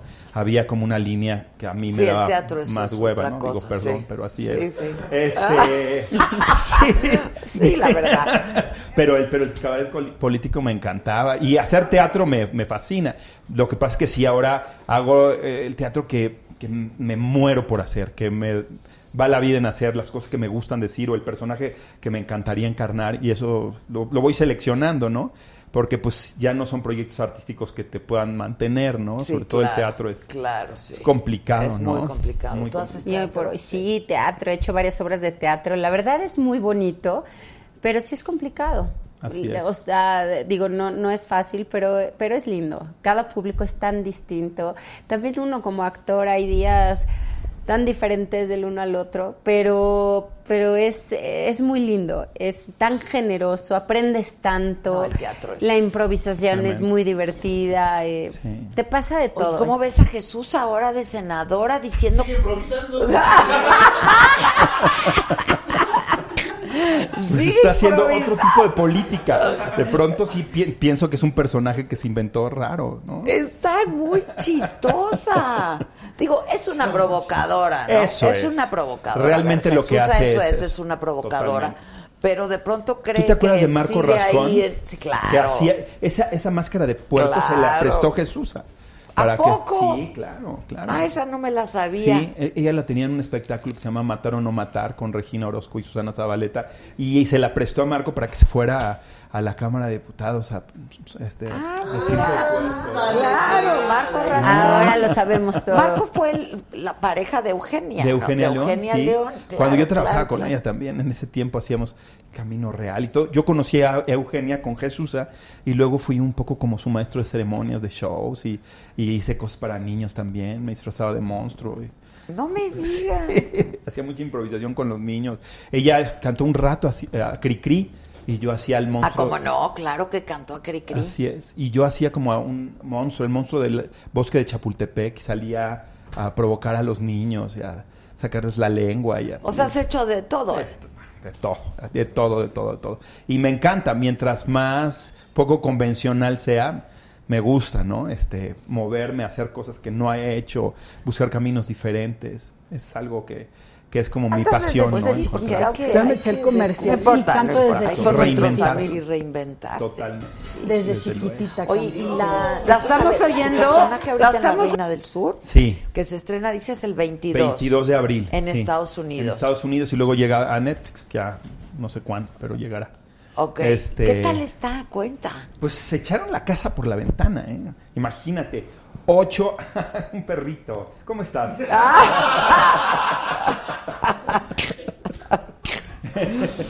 este, o- o- ocho, ocho, ocho países. Visitamos ocho países, Sí, no sé, como 12 ciudades. Este, eh, todas las escenas tienen tomas de ubicación en dron. Este, no, no, no, no, no, no, no. Es una, es una de las grandes apuestas de Telemundo eh, en cuanto a este, series se refiere. ¿no? ¿Cuántas, ¿Cuántos capítulos son? Eh, no me quiero equivocar, pero deben de ser más de 60 menos de 80. Ok, Para- o sea, no entre errarle. 60 y 80 es larga. Exacto, sí. Sí está larga. Sí está larga y este la, la idea es que si hay una tercera temporada será más corta, según me entero, ¿no? Porque ya la moda es hacer series Más cortas, ¿no? cortitas. Sí, claro. Sí, así Sí. es, 12, 13. O sea, 20 max, ¿no? Creo. 24 era como el, el sí. como el in-between de las super series y las series más cortitas, ¿no? En, en Inglaterra hay de seis capítulos. Todas las temporadas son de seis, ¿no? Yo Ese he visto muy buenas de 6. Uf. No, las, las inglesas Las son inglesas, sí, sí, sí, sí. Claro. ¿Qué, qué has visto reciente? Ahorita estoy viendo una serie maravillosa que se llama The Act. Este es una plataforma que no es se llama Hulu, no sé si Ah, sí, claro, claro, claro, exacto. sí. Ahí es sobre una historia real de una mujer que que vendía a su hija como como si fuera una niña enferma, una niña especial, ¿no? La rapaba para que pareciera con leucemia y le daba a comer cosas, le destrozó los dientes por Ay. cosas que o sea, le, le hizo pedazos la Ah, vida. qué horror. Y a partir de eso hicieron una serie. Rosana Arquette creo que es la, la, la actriz. Si no es Patricia. No, sí es creo que Rosana. Extraordinaria. Maravillosa. De los tamaños de Meryl Streep. De, No me digas. de esos tamaños. Hay que verla. Pues hay que verla, qué interesante. Sí, hay que verla. Y la actriz que hace a la niña, no me acuerdo de su nombre ahorita, pero está maravillosa. Y son pocos capítulos. Sí, bueno, no sé cuántos capítulos. Creo que son como ocho capítulos y van en sí, el cuatro. pocos. Hoy en la noche sale. Anda, ok. Ah, tenemos que ver, hay que verla. Está maravillosa. Sí. Ustedes que están viendo de... Yo ayer empecé a ver Vida sin Vivir sin permiso. Ahorita, ahorita, sí. ahorita vemos. Una española, Vivir sin permiso es correcto. Vivir sin permiso. Sí, buena. Este, está buena, buena. Ahora, los capítulos son larguísimos, duran como una hora diez, una hora quince. La empecé ayer, me eché dos veinte, capítulos. Hora veinte, ¿verdad? Hora 20, hora 15. Sí. Que son 603 capítulos. Ah, no, bueno. Le vas a invertir a este, Exacto, vida, ¿eh? Exacto. No, está buena, es española y tiene que ver también con el narco y ya sabes. Ah, ok, Este, está padre.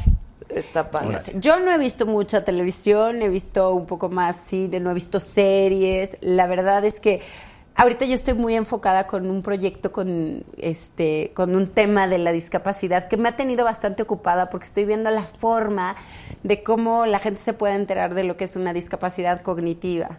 No que nada más escuchen que hay autismo, Asperger, eh, síndrome de Down, eh, este tipo de trastornos neurológicos. Entonces, eh, justamente en todos estos meses que, que he podido estar con ellos y he vivido agresiones a lo largo de los años de la gente, la intolerancia, el rechazo, la exclusión. eh, ahorita estoy muy concentrada en, en un proyecto donde yo quiero que la gente se entere que los lugares pueden ser amigables para niños con discapacidad cognitiva, sea el trastorno que sea. Que son muchos, ¿no? Exactamente, o sea, es, una, de verdad es, es una, es tan grande, podría decir, es una gama tan grande de trastornos en diferentes niveles y la gente dice, bueno, tiene autismo, es una discapacidad, pero no saben qué es. No, no se meten a investigar más allá de, ah, pues es un niño retraído y que no puede estar con gente o no, ¿no? Eh, pero ¿qué tiene un niño con Asperger o qué tiene un niño con discapacidad cognitiva? Y si es leve, intermedio, profundo, grave, eh, ¿qué puede hacer que, que realmente yo no sé? O sea, la gente escucha, pero no, no investiga más allá de. Entonces, ahorita este proyecto me tiene ocupada en tratar de buscar la manera de que eh, en una aerolínea, por ejemplo, existe una placa donde diga este avión es amigable para niños con discapacidad cognitiva. Entonces, que la gente diga, ah, discapacidad cognitiva, y a lo mejor ver en tu, eh, ya sabes, donde vienen tus instrucciones de, de este para cuidarte de riesgo, también Ajá, algo ajá. que diga, ¿sabes qué? Te puedes topar con un niño que es intolerante, que se va a parar todo el tiempo, a lo mejor tener un lugar especial para ese niño, que el crew eh, que está en un avión sepa cómo tratarlos y que no pueden estar sentados todo el tiempo, van, vienen y cómo pueden reaccionar y de estar tranquilos, de repente puedes escuchar un niño que grita, que levanta, que golpea, que hace algo que no te esperas y que no te asustes. ¿No? Ay, te voy a, luego a mandar un video que me mandaron el otro día, a lo mejor ya lo viste, pero es una maravilla, de un niño que está, es un video que hicieron y que está basado en un hecho real, eh, que tiene Asper, Asperger, o Asperger. Asperger. Y que, pues, cómo lo trataba la gente, ¿sabes? En la escuela, etcétera. Es un videito que dura cinco o seis minutos. Y entonces el director de la escuela lo manda a llamar. Es- es- ya sabes, el, el auditorio enorme. Y el, el director le dice, ¿por qué haces esos ruidos? O sea, al principio se ve como, hijos, ¿por qué el director está haciendo eso, no? Y al final le dice, ¿por qué estás haciendo esos ruidos? Y entonces él dice, pues porque no los puedo controlar, ¿no? ¿Y por qué hace esos gestos? Pues porque no, no lo puedo controlar.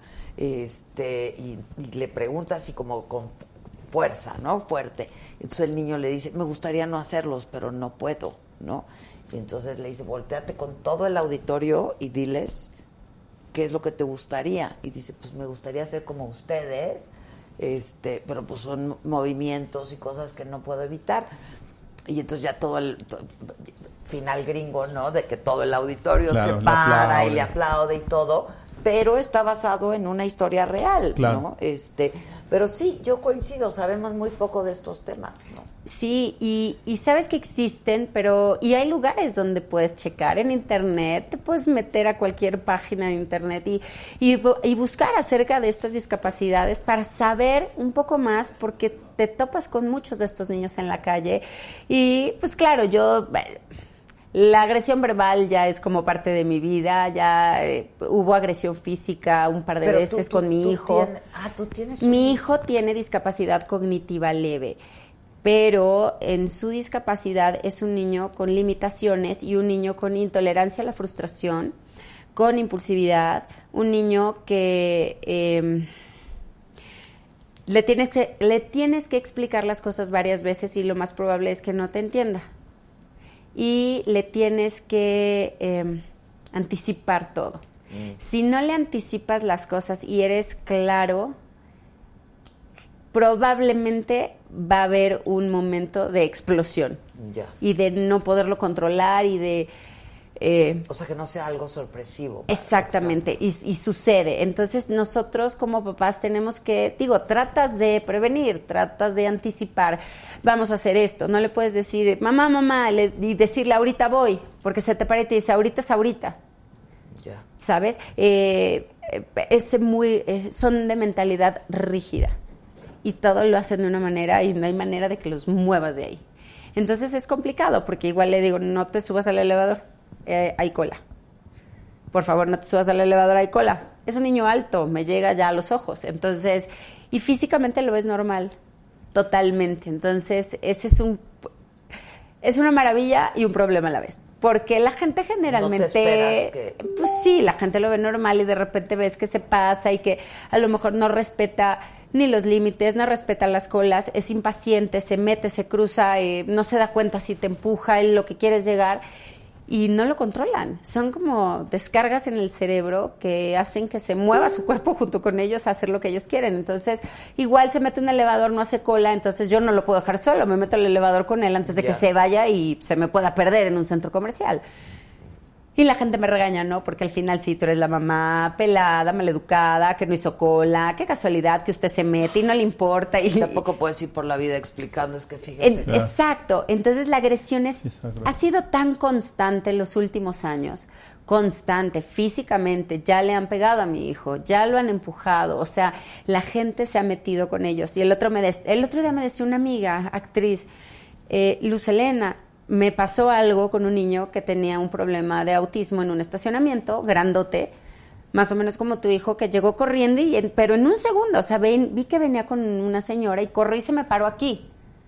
Y, y yo me asusté porque en esta ciudad, Sí, tú- claro. o sea, no sabes, ¿no? sí. Claro. Entonces ella me decía, pues bueno, ¿por qué la mamá no lo agarró? Porque yo grité, se hizo un escándalo, entonces regañó, ya sabes, este, no, no se le habló bien al niño, entonces la mamá, como las mamás como yo, este, también estamos cansadas. Hay días que estás muy No, cansada, sí, muy claro. cansada. Hay días que, pues hay días que es el, el segundo que no te debieron de haber dicho nada y revientas como no te Claro. gustaría haber reventado ese día.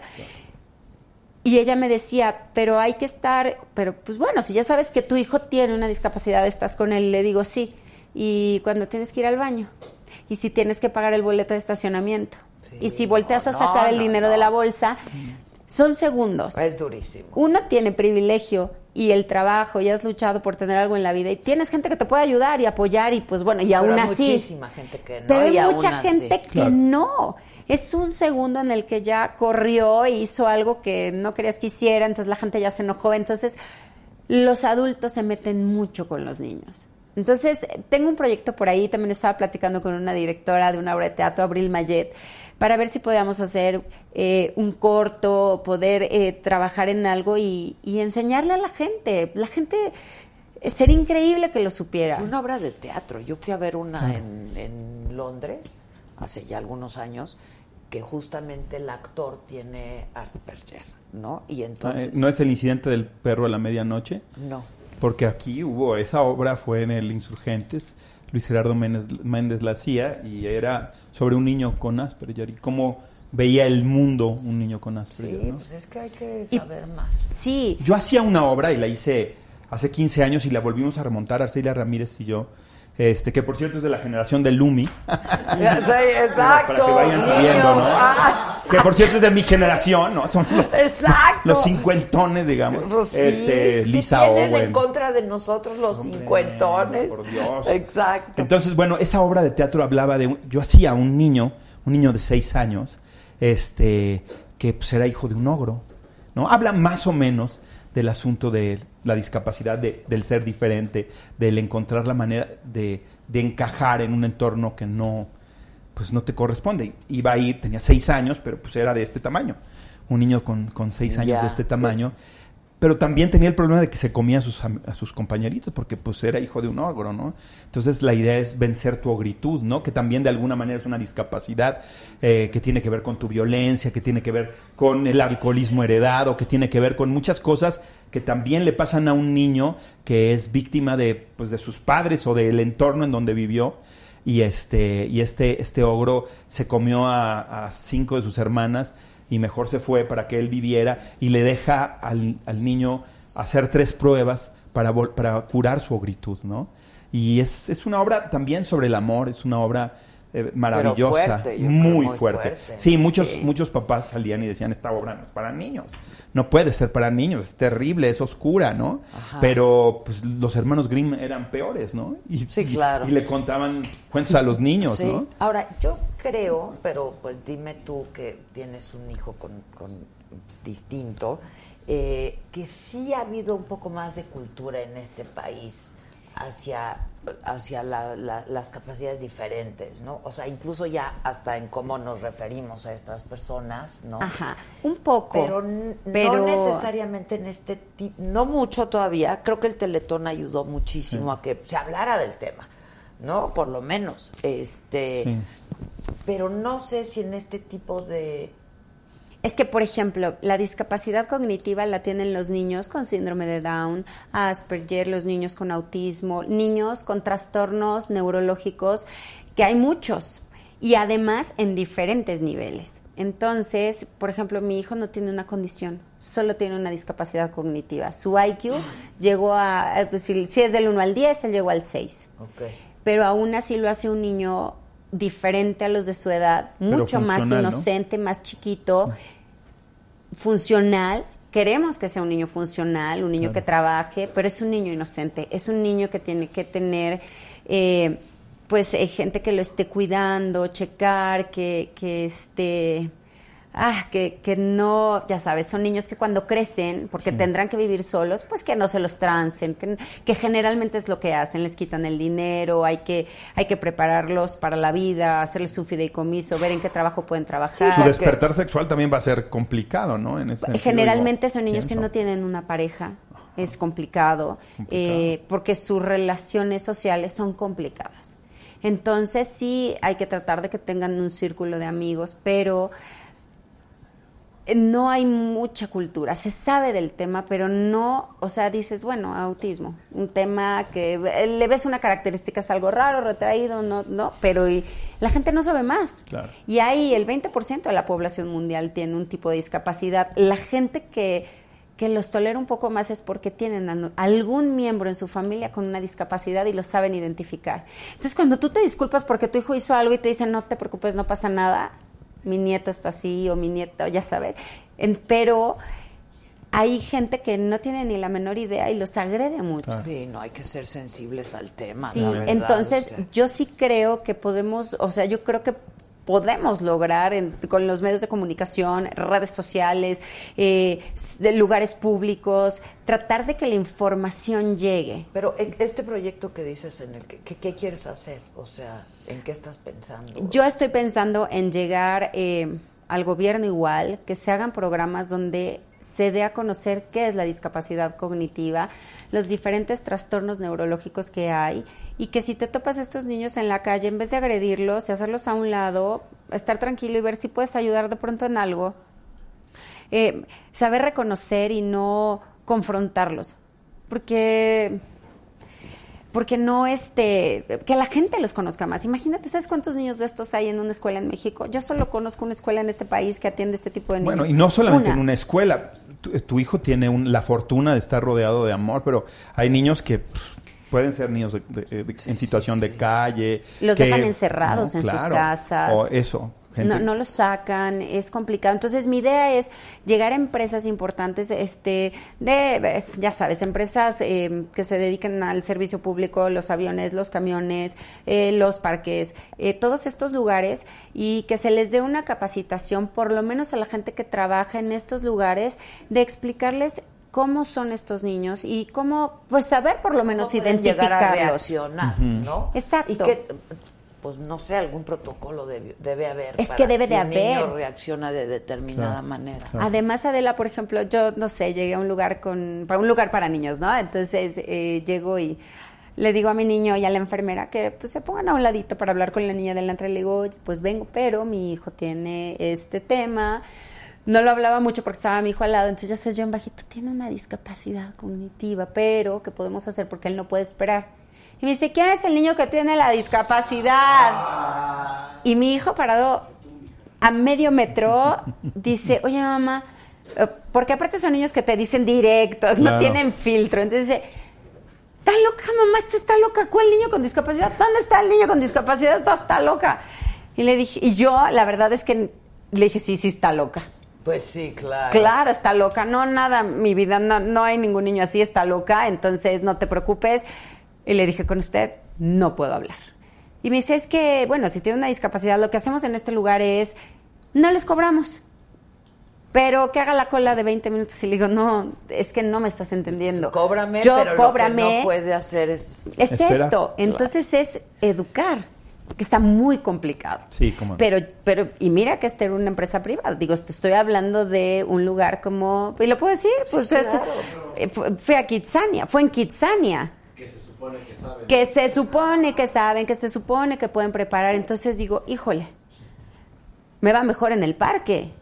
Hay gente más sencilla en el parque que es más eh, sensible al tema. sensible al tema y de repente yo empático. llego Claro, y les digo, oigan, este, eh, de- mi hijo puede jugar, este, hablo con los papás y no, sí que venga, o sea, a veces donde menos te esperas es donde mejor te reciben. Entonces esa es mi idea, poderlo lograr, llegar a esto.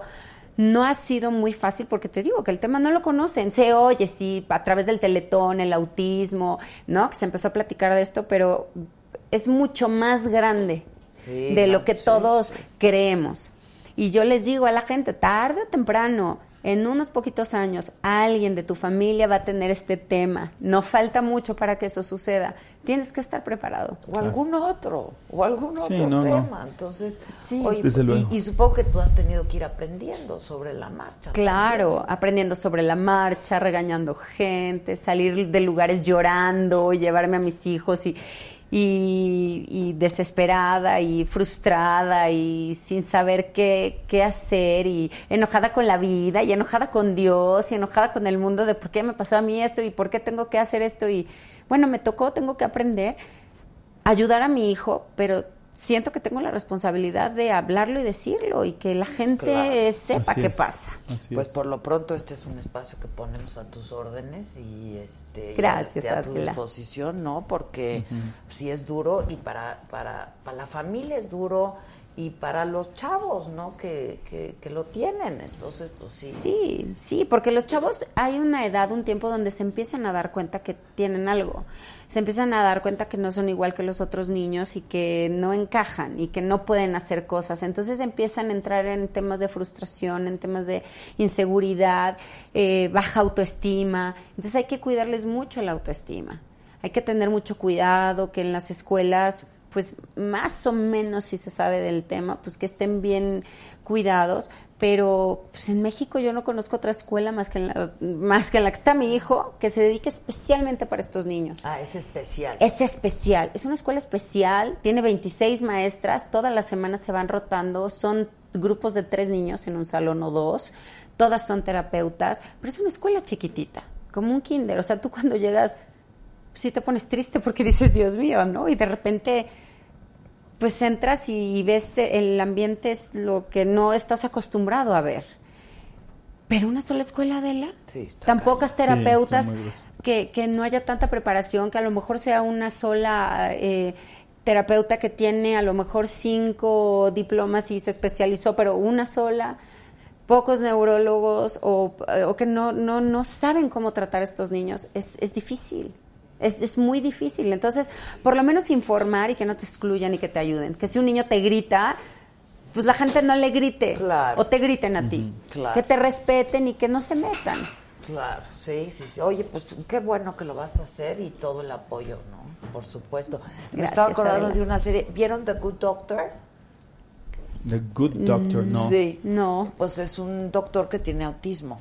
Wow. Este, y es genial, ¿no? Este, es genial, pero pues también ves ahí toda la Sí. adversidad y todo, pues como no lo dejan entrar al hospital y una vez que entra, pues es un genio, ¿no? Pero pues Claro. tiene ahí también sus sus rollos, etcétera. Es muy buena serie En general los directores de cine son medio autistas, ¿no? Siempre no te dan, así los que son medio geniales no saben cómo relacionarse contigo. Pues la y gente te que es genial es un poco outcast, ¿no? exacto. O sea, Antisocial, anti- totalmente. Exacto, exacto. Sí, no sí. entra dentro de la media. Entonces, Exacto. este. Qué bueno. Creo que la idea es no entrar dentro de la media, un ¿no? poco de locura y un poco, no, sí, para, un para ser genial y para ser Así es. creativo y para hacer Exacto. un montón de cosas. Bien orientado, ¿no? Claro, ahí es donde viene la tolerancia, ahí es donde viene el respeto, ahí es donde viene el pues el, el aprender de otras personas que son diferentes y, y vivir en paz, respetarse el uno al otro y no meterte con el de al lado, Sí, porque claro. nunca sabes. Sí, no, claro. No sabes. Claro, claro.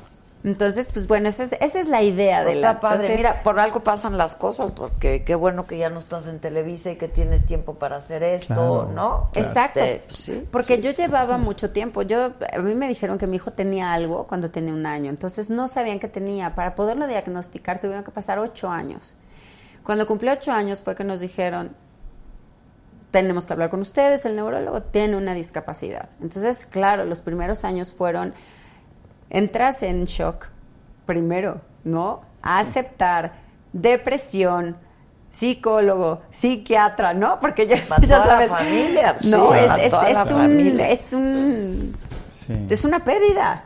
La pérdida de muchas ilusiones, la pérdida de, de- de tus deseos como papá de que tu hijo sea X o. Y o que haga. Entonces, y bueno, ya que tienes hijos, tú sabes que te preocupas Sí, toda la no, vida. toda la Todo vida. Con un hijo que tiene menos capaz, o menos facilidad o eh, eh, le va a ser más complicada la vida, te preocupas el triple. Claro. O sea, es, es otra cosa. Entonces, he pasado por esos procesos. Entonces, ahora que ya me siento mucho más tranquila, que puedo hablar del tema sin llorar, que ya estoy contento con Dios, que ya agradeces, ¿no? Ya, ya que pasas todos estos procesos, dices, bueno, ¿qué puedo hacer para ayudar a mi hijo y a muchos niños en este país y que por lo menos tengan un mundo mejor y que la sociedad sea un poco más consciente y más considerada? Sin duda. Salud por eso, Salud. ¿no? Salud. Salud, salud. Salud. Salud. Salud. Felicidades. ¿eh? Gracias. Yo la verdad no, no, no sabía, pero está increíble que ahora te puedas Sí. dedicar a hacer algo de eso. ¿no? ¿Tú tienes chavos? Yo tengo unas gemelas de 22 años, ya van a cumplir 23. Madre. Viven en Madrid, estudian cine. ¿También? ¿Las Sí, dos? Las dos, una Fíjate, estudia fotografía y la, y, una, y la otra estudia eh, guionismo. Y la, de, la guionista es bastante outsider, es así de... Te digo, ¿no? sí, sí, Intolerancia a la frustración, este, eh, escenas de estalla, así estalla y grita. Bueno, Entonces eso es también- muy de los millennials. Sí, ¿eh? Absoluto. la- cuando, la- cuando la empezaste a describir, dije, mucho. con razón, era una discapacidad, nunca me di cuenta. No, siento que son, sigo, las dos son muy alternativas, siempre han sido muy alternativas. No sé si por maleducadas o porque las Bueno, maleduqué pues, o por qué, pero se volvieron muy alternativas, ¿verdad? Sí, hombre, pues ni modo. Uno debe de ser copartícipe de esta maleducación. Sí, claro. Pero pues, no, pues me salieron artistas. casa, Sí, ¿no? Así es. ¿Y tu mujer? ¿Tienes Mi- mujer? La, la mamá de mis hijas es artista plástica, entonces Ah, finalmente bueno, sí pues ya es tienen de dónde. de- claro. Así es, así es, así Claro. es. O sea que tenían que salir artistas sí o sí. Y este, y una es muy visual como su madre y, y la otra es más como creativa y no ninguna de las dos quiso ser actriz. afortunadamente. No, no Es que es, es- es- es difícil, ser actriz es muy Sí, difícil. Es complicado, Araceli Gómez pregunta que si puedes dar el nombre de la escuela. Te lo puedo dar, Araceli, directo si me, me- me escribes en mi Instagram. ¿Qué es Luz Helena? Te- ¿Cómo es? Lucelena Gles con doble Z y está verificado. Y ahí te paso los datos de la escuela. Es la única escuela, bueno, voy a decir la escuela, se llama Cedar Valley. Cedar Valley a nosotros nos cambió la vida, literal. Ay, pues qué maravilla. Es, es una maravilla. Estas eh, eh, chavas terapeutas empezaron hace varios años y la verdad es que sí han logrado cambios importantes en niños con temas to- todavía más graves, con discapacidades mucho más graves, te digo, hay niveles y han logrado que los niños se muevan de lugar. Con esto me refiero a que los niños avancen, aprendan, y, entiendan un poco más la vida, tengan más tolerancia, más, eh, sean mucho más tranquilos. Han hecho un gran trabajo, un gran trabajo, porque claro, hay muchas escuelas donde te dicen, claro, somos inclusivas, sí los ayudamos, sí los incluimos en la sociedad, en los niños, en los recreos, pero eh, el tema no es Muy incluirlos, el tema es que en esas escuelas donde acepten niños especiales tengan gente especial para tratarlos, para tratarlos claro. y que no solo los incluyan, sino que los ayuden a que entiendan mejor la vida, que de verdad aprendan, comprendan y no lo hagan todo por repetición. Sí, claro. Bueno, eso Es- tendría que ser en todas las escuelas, ¿no? Así es, entonces ese es el tema. Hay escuelas. Para empezar. Para empezar. Exacto, y O sea, todo lo que dices de una escuela especial tendría que ser una escuela Normal, para todos los para normal, sí, exacto. Exacto. Entonces, si una escuela se compromete a tener un niño especial, también debería de comprometerse a tener terapeutas certificadas, experimentadas, que no solo los incluyan y que digan, ay, sí, aquí está en el salón y yo le ayudo, y que entren con sombras o shadows, que les llaman a terapeutas que acompañan a estos niños, sino que los ayuden de verdad a aprender. Porque sí se pueden mover. Sí, o sea, los niños pueden moverse de 6 a 7, por ejemplo, avanzar en su aprendizaje. Y no se da mucho, o sea, no, no existe esa... Fíjate que yo en los preparación. 70 cuando estudié la primaria, estudié en una escuela activa aquí por Paseo de la Reforma. ¿Cuál? Este, Escuela Activa NIL se llamaba. Ah. Ahí en Paseo de la Reforma 560, me parece. Este, eran unos terapeutas, Carlos Villalba y Margarita, eran los que tenían esta escuela una casa vieja y es que en- este en, esa época empezaron justo las, las, escuelas, activas, sí, claro. el sí, Centro sí. Activo Freire, el de. Crowley, la de Bartolomé de Cosío, todas esas escuelas son alternativas y en algún momento, algunas todavía existen hasta nuestros días, pero en algún momento yo sí este tuve compañeros de clase con algún problema de discapacidad, ¿no? Física, cognitiva, este eh, digo, una condición o no, pero siempre había como este tipo de, compañeros con los que ha- había que eh, convivir y algunos se integraban al grupo y otros de plano nunca lograban esa integración y los bus- les buscaban otro espacio. Y si era, yo sí recuerdo esa historia de tener al compañerito una semana y luego no volvía, ¿no? Y pienso ahora el peregrinar de los papás que llegaron a esa escuela, intentaron que el niño Sí, sí, y buscaron otra y buscaron Sí. otra, ¿no? Y, bu- y buscas y, y no encuentras y el niño no se acopla y finalmente eh, tampoco los maestros si son escuelas con alumnos de 30 en, en un salón, más menos 25, que es lo que más o menos hay en una escuela privada. Imagínate en una escuela pública que son un promedio de 40, 50 Que niños. son demasiados un niños. solo en un aula. maestro en Sí, un solo aula maestro, sí, claro. no lo controlas. No. El niño se te sale. Bueno, si mi hijo en su salón en el kinder de dos años se iba de un edificio a otro, a la dirección, y buscaba en el cajón de la secretaria del director los dulces porque sabía dónde estaban. Entonces era, era un tema porque la, la. Miss decía, o me salgo por el niño o cuido a estos 15 aquí. Entonces llegó un momento en el que la escuela amablemente y educadamente nos dio una lista de otras escuelas donde los podíamos meter porque Claro. ellos no podían con él. Claro. Entonces vas, vas en ese peregrinar de la vida, en ese peregrinar de médicos, en ese peregrinar de terapias, de terapeutas, porque además después de años te vas enterando de, de muchas cosas, que hay ciertas terapias que se les tienen que dar a cierta edad y de ahí van Es que es lo que evolucionando. digo, pues los padres van aprendiendo en el camino Claro. también, ¿no? Digo, siempre en general aprender a ser papá. Nos, Es- nos en, el enseña camino, en el a base de Exacto. acierto y error, Así es. ¿no? Sí. A base de acierto y error. sí, Así es, duda. entonces Nadie nos enseña a ser papás. ¿no? Nadie. No, es súper complicado. Aparte nos dice a nosotros el neurólogo, tuvimos una cita el lunes eh, y nos decía, lo más importante es no se enganchen, ¿ok? No nos enganchamos, tratamos de estar tranquilos, pero a veces estás tan No, no, cansado. no, sí está Hay días que estás tan cansado, tan cansado, tan cansado que dices, hoy si no te salvas Santiago, te portas bien. Sí, sí, sí, sí. Pero, pero bueno, Porque creo- hay un desgaste, evidentemente físico, pero emocional, ¿no? También, Tremendo. absolutamente. Sí, sí, porque, pues bueno, generalmente un niño te entiende a la primera, segunda, tercera y ellos puedes pasar un año, dos y a lo mejor nunca te va a entender y todo se lo tienes que recordar. Lo recuerda en un ratito, se le olvida, tienen como pérdidas de la memoria en lapsos, entonces no te puedes enganchar porque igual y sí se le olvidó, pero luego lo recuerda, ay no. No, y la entonces, impotencia tú, ¿no? De, pero si ya te lo dije, Sí. ¿no? Ya te lo repetí, claro. Sí. Entonces, pues bueno, ha sido pues una experiencia de vida importante que de la cual he aprendido mucho Claro. Y que ahora quieres, pues. y que ahora quiero pues, bueno. platicarla y decirle a muchas mujeres que Claro. y familias que no son las únicas, que y que hay pues que hay, hay, hay solución y que son niños maravillosos Sí, también, claro. porque Sí, claro. mi hijo llega y me dice, quiero mi camisa de Cozumel, anaranjada fosforescente, con mis pantalones verdes limón. Y yo, ¿en serio? Sí, así me gusta. No es A un mí también niño me gusta y que no- le importen Claro, ni las sí. mangas. Yo también en- me encantaría. Claro. ¿Tienes a- Sí. una camisa en extra large?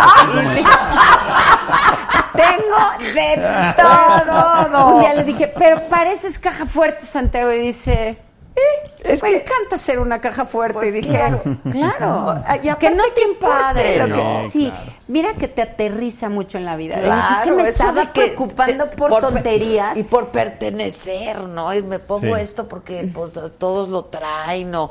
Es- no, son grandes lecciones de vida, ¿eh? Sí. La verdad son, Son grandes, grandes lecciones, maestros, claro. grandes maestros. Te lo juro De que por sí. sí los hijos lo son. Son- son pero pues me, me- supongo que en un caso como el tuyo, pues más, ¿no? Totalmente. Porque pues ahí no están buscando pertenecer como todos los chamacos ahora, este... Claro, claro. Su originalidad. Claro, su, lo su genuino, claro, eso está increíble. Sí, está claro. increíble. Digo, a veces, oye, a, ve- a veces no es tan cómodo. No, no, porque, porque llega y dice, claro.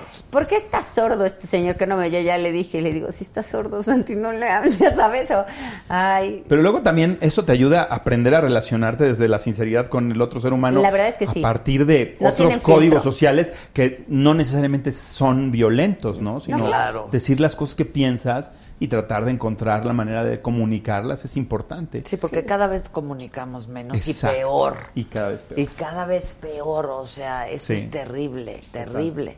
Por eso yo creo que pues lo que hacen ustedes como artistas es, es muy padre, porque Sí. es un proceso creativo increíble, la verdad, ¿no?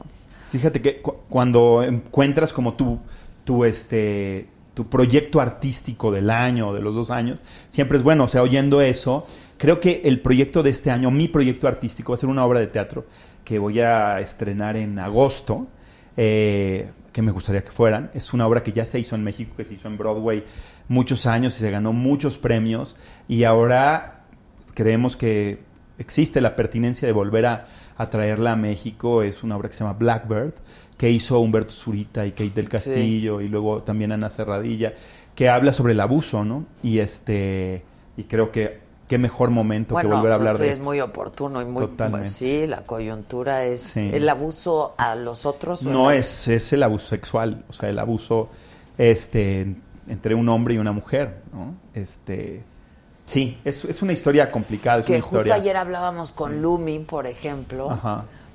Del Me Too, ¿no? Exacto. Este, y de cómo, me dice, mira, yo no sé si fui acosada o no, lo, lo platicó ella aquí ayer, ¿no? Dijo, pero cuando Arau me dijo que quería conmigo, pues yo dije, no, no, o sea, justo cuando estaban haciendo Claro. como agua para chocolate. Pero es que la personalidad de, de Lumi tiene eso. O sea, te- ella te dice, acabamos de hacer una serie juntos, éramos marido y mujer. Ah, sí, Sí. ¿cuál? Súper Eh, guapa está y súper sí, divertida. y- Este, se llama Falsos Falsificados. Creo que está en Blim, en la plataforma Blim.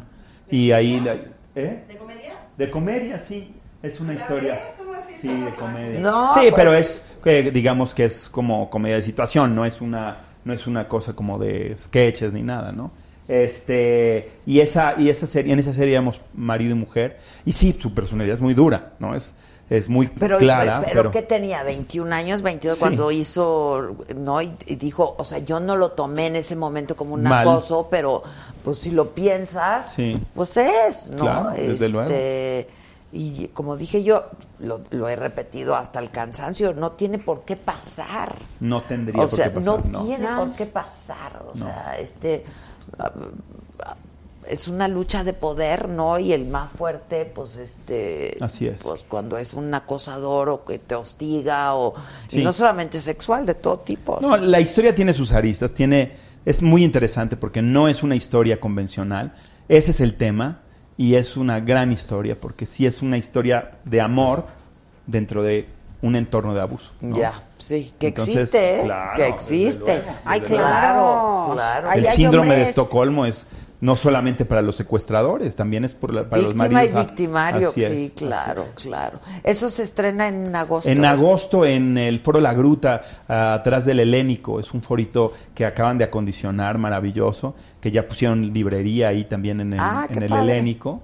Está bien padre el centro cultural, lo han remozado todo y, y tiene pues muy buena pro- programación y, y dentro de esa ¿Quién va a están- dirigir?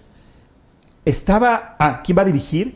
Katina Medina Mora, es una cineasta, una, eh, eh, eso, es una directora de cine que compró los derechos y dijo, la quiero hacer. Entonces también eso es padre. Creo que el crew, salvo yo, creo, es un crew absolutamente femenino. Entonces también Eso está padre. creo que es, Sí, exacto, es una- eh, visión femenina sobre una historia. Oye, al- al- ¿que ¿cuándo va a regresar este los simuladores? Pues este, me encantaría saberlo. Yo no- creo que no- fue de no las sé. primeras Uy, series sí. que se hicieron también, ¿no? Así en es, fue como de la Arad, segunda fue- temporada. Fue Con Arad, con Arad, con ¿no? Arad. Arad, Tony, Rubén Zamora y yo. Exacto. Éramos los Sí. cuatro simuladores. Sí. Esa pasaba en el 5, ¿no? Así Canal es. 5, sí. fue, claro. fue la segunda camada. La primera camada fue. eh, yo, que yo también participé. ¿Y ahora qué hago? Sexo y, y otros secretos. Eh, el Pantera, creo que El esa fue. Creo que eso fue la claro. primera temporada de series, ¿no?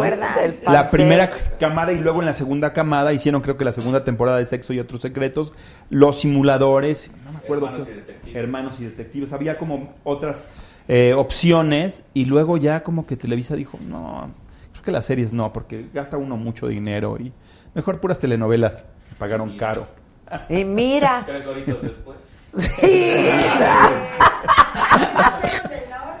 Los Héroes del Norte también, esa, esa fue una serie ya más para acá, ¿no? Como a los 2006, algo así, Sí. sí.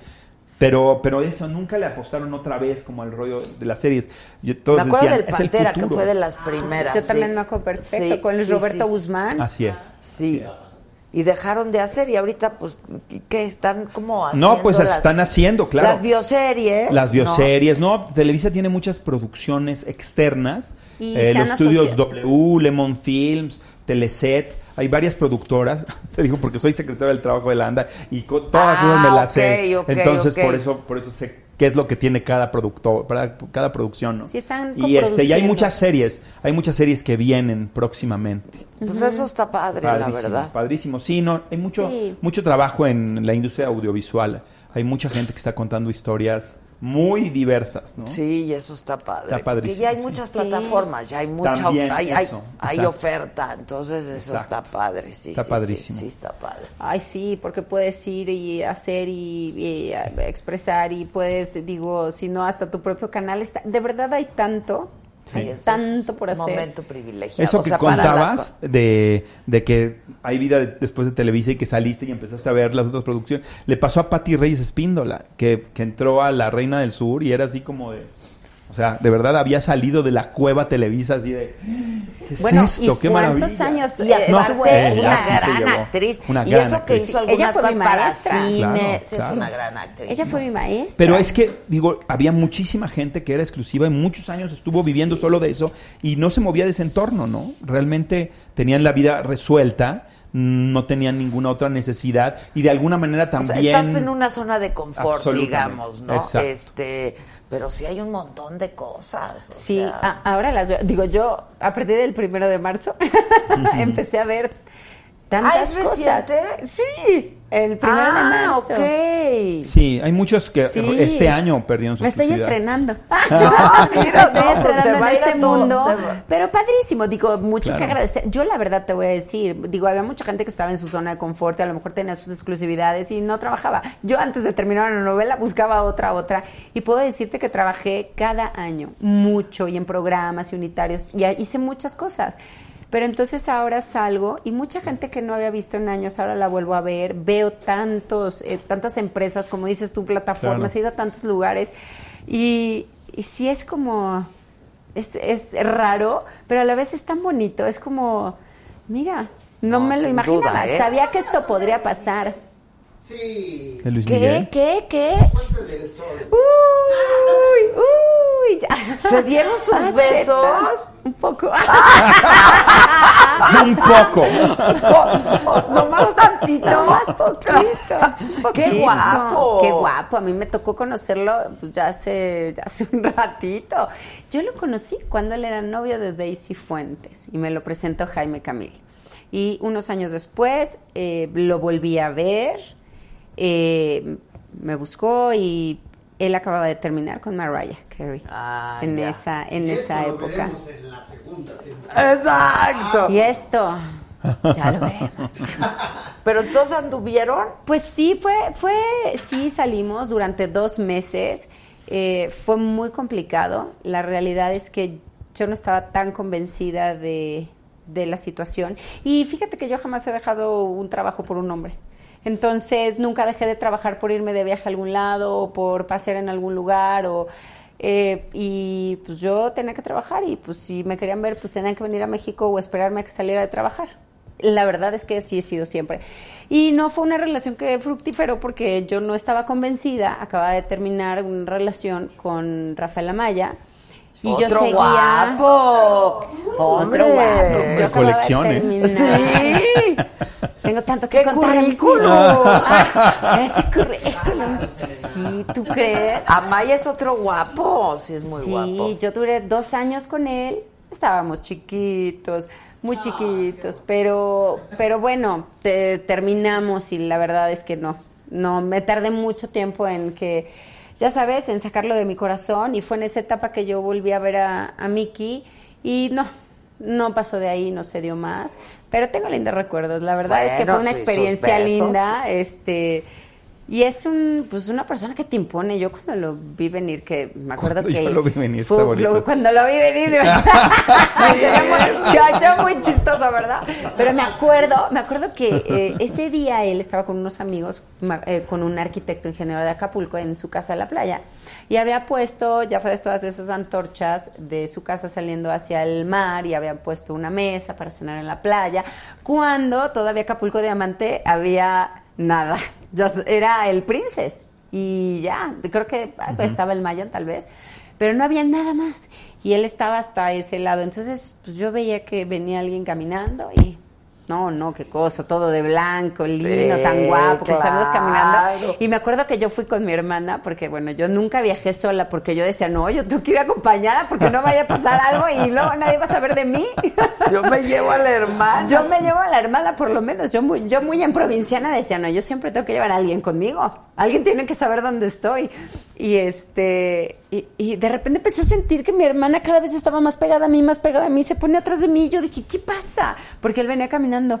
Yo, ¿qué tienes? Y me dice, no, es que está muy guapo. Y le digo, ¿pero por qué estás atrás de mí? Me dice, yo- me dice, no, es que sí. Ella me decía, qué flojera, porque ella es muy yo digo hippie chic, ya sabes, como Ok, ella es muy- ella es muy atrás, dice, ay, qué flojera, ay, Luis Miguel, ay, qué re, ya sabes, ¿no? Así toda en el fuchi. Y le dije, ah, no, que no. Me dice, no, si está cañón, es un hombre que, que sí impone, la verdad. Y bueno, en esa época, imagínate. Pues imagínate. Sí, no, la verdad, la verdad, lindo. Digo, fueron dos meses, escasos dos meses, algo que no, no, no podía hacer y yo no me iba a ir a viajar por el mundo, yo tenía que trabajar. Yo muy cumplida, una muy mujer bien. muy entregada al trabajo, que nunca ha confiado en los hombres. Ah, perdón, lo dije así.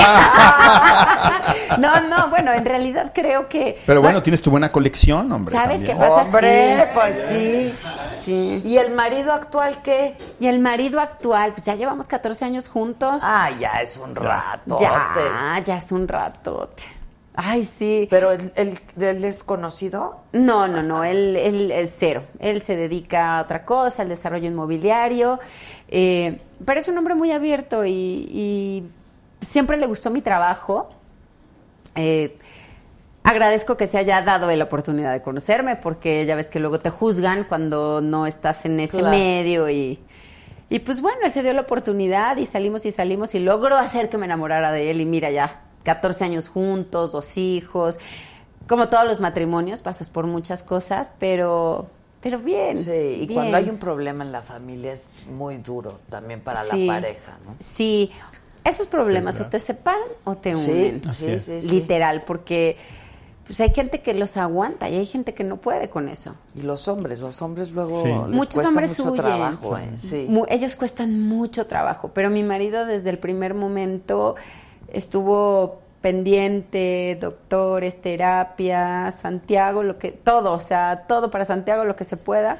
Y la verdad es que lo agradezco mucho porque su papá ha tenido mucho que ver en que Santiago hoy por hoy esté cada vez mejor con todo este tema de pues de darle lo mejor, lo mejor Claro. que él puede y lo que podemos como pareja. Entonces, claro. sí nos unió mucho porque pues fue un golpe duro para los dos. Sí, claro. Pero ahí vamos, este No, pues ya 14 años yo creo que ya la libraste, ¿no? ¿Tú crees? Pues bueno, no sé, luego te enteras que después de 20 años, Sí, pero claro. ¿tú cuánto duraste? 23. Ahí está. Ahí está, ¿ves? No hay garantía, no, No, no, hay garantía. Pues no hay garantía. Mis papás se divorciaron después de 28 años de casados. Este, Sí, no, amigas, no, no. eh, 17, es que el matrimonio es 19. bien difícil, Muy es bien complicado. complicado. Es muy complicado y cada etapa es tan diferente y las personas vamos cambiando. Nosotros hemos ido a terapias de pareja, digo, para resolver nuestros temas y también con Santiago, que se convirtió en un tema, pero pero él siempre ha sido un hombre que le gusta que yo trabaje, que sea feliz, que, que me sienta realizada, porque dice qué horror llegar a la casa y ver una mujer que está Frustrada, enojada y ¿no? frustrada con Sí, la vida claro. y además te la hace pesada. Entonces, bueno, la verdad es que hemos logrado llevar estos años bien, bonito, momentos como todos, pero, pero siempre juntos. Sí, qué buena onda. Oye, ¿y tú estás haciendo algo con Humberto Zurita? La Reina del Sur. Ah. Humberto Zurita era mi patrón en la primera temporada Sí. y sigue siendo mi patrón en la segunda temporada. Ah, sí. Ah. Pero es que ahora ya quiere ser presidente. Ah, es que yo vi toda es. la La primera, sí, ¿no? claro. Yo estaba embarazadísima. Sí. No sabes. Pues es la que vi- fue hace ocho años. Hace ocho años. Que yo me acuerdo que todo el rollo de Kate cuando escribió la carta del Chapo Sí, y eso sí, fue. sí. Acabábamos de ac- hacer la- Acababan de hacer la. Reina del Sur.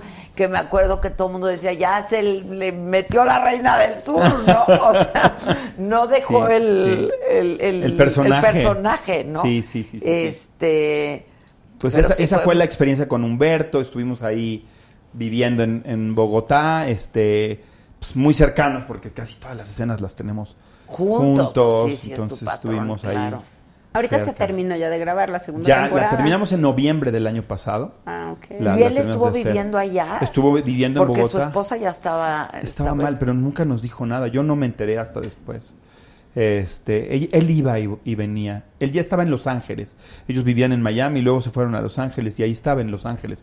Iba y venía cada vez que podía, se iba a Los Ángeles y regresaba. Ya, gran actor también. Gran actor, Gran gran, Ay, sí, actor, con una tuve- formación teatral también muy Sí, importante, sí, sí, sí. eh, una un hombre muy culto, que conoce muchísimo de teatro, este, en su vida real, eh, diaria, es muy chabacano, Ah, muy desmadroso, bien, ¿no? Este, pero cuando escribe cosas, uy, tremendo, ¿eh? Este, casi no escribe en el grupo de WhatsApp, pero cuando escribe, escribe cosas muy puntuales ¿Ah, sí? y muy interesantes, sí. Es un Sí, tipo. Oye, ¿y sí, Kate qué tal? Diosa. Cuenta.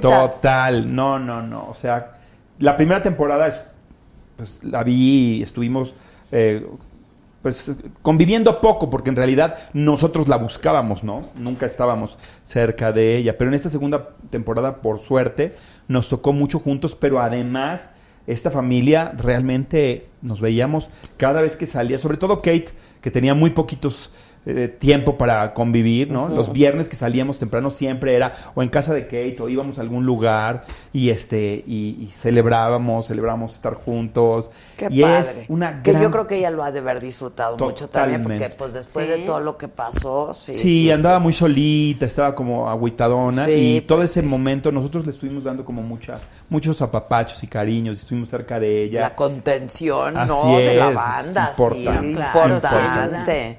Y este, y es una gran cabeza de reparto. Una persona que tiene una filosofía de trabajo, llega temprano, este, con el texto aprendido, se sabe todos los trazos, está viendo las tomas. Es una persona muy comprometida, ¿no? Y nunca se raja, se lastima y se Sí, la vendan sí, y sí, sigue, ¿no? sí, sí, con, con este rigor de una actriz este, Sí, súper yo justo hablé con ella ayer o antier Sí, y me dijo que se iba a Nueva York. ajá. Sí, es que es- están estrenando por todos Están lados. la reina. estrenando, exactamente. Así Entonces es. me dijo, voy a Nueva York, eh, regreso hasta la semana que entra a Los Ángeles, Sí. eh, pero ya muy contenta, la Muy, verdad. muy sí, contenta. muy contenta. Sí, pues es que ya va, va a empezar a cosechar muchas cosas con la Reina del Sur 2, vas a ver. Sí, sí, sí. Está, está genial, Kate. Hay que verla. ¿Cuándo Hay estrena el verla. 22? El 22, si tienes tele en Estados Unidos, ahí la vas a ver. Ok, y si no esperamos Hay a que que, la, a que la la pongan en aquí en, Netflix. en Netflix. sí, en sí, Netflix, sí. sí. Este, bueno, entonces a ti te vemos próximamente en teatro. en- Sí. en- Ahorita en, en Doña Flor a las ocho y media. Ah, no, ya, ya pasaron ya las pasó, ocho y media, ¿no? Ya pasó. Ya pasó. Sí, pues. ¿Qué canal? ¿Qué canal? En, el, en, las estrellas, en el 2. En las estrellas, Así ok. es. Ahí sale eh, Doña Flor y sus dos maridos, que acaba de estrenar y terminará en junio, me ¿Tienes parece. exclusividad tú? No. No, no, no. tú Nunca en la vida. vienes. Sí. Así. Sí, ni siquiera me llamaron para ofrecer. Exacto, exacto. No es porque yo nunca la firmaría, sino porque nadie me lo ofreció. Pero, pero realmente sí es, es más padre estar haciendo cosas en donde te llamen, proyectos que interesantes. Sí. Está bien padre. Pero uno piensa que no hay. Así es, y de pronto te da miedo. Empiezan a llegar propuestas. La verdad es que a mí me han llegado propuestas. Tengo propuestas de teatro, propuestas de televisión. Y eso es padre porque dices, ay, mira. ¿Tele que de conducción o de- Ajá, de conducción. ¿En Azteca o en este, Imagen o en dónde? en, No, en Estados Unidos. Y este tengo una cita también en pronto en, en Azteca. Y empiezan a salir, empiezan a salir propuestas. También me Pues hablan es que hay de que estar en el Televisa. mercado, ¿no? Cotizado en la bolsa. Claro. También, no, y también de Televisa me han hablado también para programas. Entonces, bueno, ves que puedes, o sea, está padre poder trabajar, ir y Sí, venir. Ya no es como que no puedes estar, ¿no? En otro lugar. Bueno, para quien no haya visto el recluso, tienen que ver. La foca es genial. La foca es genial. Padre. es padre Qué personaje. personaje. Y me encantó el recluso. eh, Qué bien Está hecha está. Wow, es que la dirección de arte, la fotografía que tenía, eh, pues el, el formato que era argentino también maravilloso. Se trajeron expresidiarios de verdad. Sí, ya supe. Estuvo tremendo ya supe. eso. Llegaba quién? Santito. Santito. Pero Santito es un guapo argentino de Miami. eh. David Chocarro, ¿no lo conocen? Es súper galanazo. ¿Quién vino con nosotros de Ah, no, él Luis no. Felipe? No, él no, él, Él no, él no tenía maquillaje, él ya es así. Exacto, que también está increíble. Sí, está increíble. No, pero alguien Sí. más vino del recluso, ¿no? ¿Quién? Flavio Medina. No, No. no ha venido. Ah, Napoleón, pero no, nunca lo agarraron. Él- a él le hicieron casting, pero les dio miedo. No, pero también Luis Felipe está Sí, genial. súper bien, súper bien, sí. Este, Está muy bien hecha el recluso. A mí me, me gustó, me gustó me, mucho. me encantó. La, experiencia fue padre, eso. Las noches que nos pasamos en una harinera en Naucalpan, trabajando ahí, así. Pues eso, llamado nocturno toda la noche. Y de pronto, pues los extras que sí tenían ahí la Pero eso, había carne hasta de presidio. ¿no? Creo, sí, había maras. maras, había cholos. Gente, finísimas personas. Sí, digamos. exacto, finísimas personas. Oye, ¿dónde fue toda, dónde fue toda la filmación? Eh, en dos partes. Ah, digamos, la parte de las celdas era una, un hospital abandonado enfrente del mercado de Sonora. Ok. De una, no sé, como periódico, un periódico que tenía un, un hospital ahí. Y ahí hicieron todas las celdas. Brigitte Broch hizo todas las celdas maravillosas. Y la parte del patio la hicieron en una harinera en Naucalpan. Que también, o sea, una harinera que ya no funcionaba.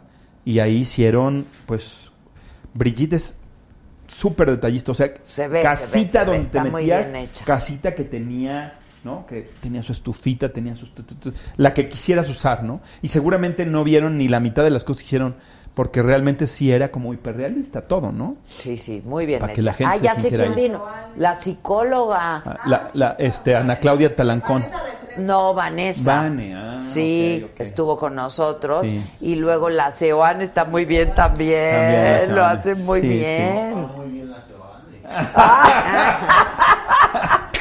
Ya no sabes de qué se refiere. Exacto. No, pero lo hizo muy bien. La verdad está muy bien hecha el recurso. Sí, ¿Y va a haber qué segunda? Mira, la segunda temporada argentina es eh, el spin-off. Ok. ¿No? Es el, el- el cómo, cómo llega el personaje de Luis Felipe Tobar a la cárcel por primera vez, ¿no? A la rotunda. Y este, y, y te cuentan toda esta historia hasta que empieza la, la segunda, hasta que llega Santito la siguiente vez, digo, este. Sí, Santito, ¿no? Sí, este, la, la segunda vez. Eh, y entonces ves a mi personaje, o sea, porque antes el personaje de Luis Felipe no era el rey, ¿no? Sino Se había lo fue otro. ganando, Se lo pues, fue sí, se lo ganando. y fue todo. ganando. Entonces, este, esta banda de, de estos personajes eran como más, estaban viviendo en el patio y no tenían las celdas, las, las, las celdas lo- la tenía otro. Y todo eso estuvo como muy interesante. A mí, a mí me encantó La este, segunda. la segunda temporada así. Pero eh, creo que Telemundo se quiere aventar más bien la lo que sigue, ¿no? Ah, pero entonces ya tu personaje Entonces, pues ya no. ¡Ay, no! Señores de Telemundo, por favor. Ah, Sí, no, la foca es la foca. ¿Cómo van a perder esa oportunidad? No, no? yo como sufrí cuando la Y su mataron. novia de la foca también está guapa. ¿no? ¡Claro! Sí, está guapa la novia de la foca. Sí, sí, sí. No, pues felicidades. Muchas Y gracias. gracias por estar con No, nosotros.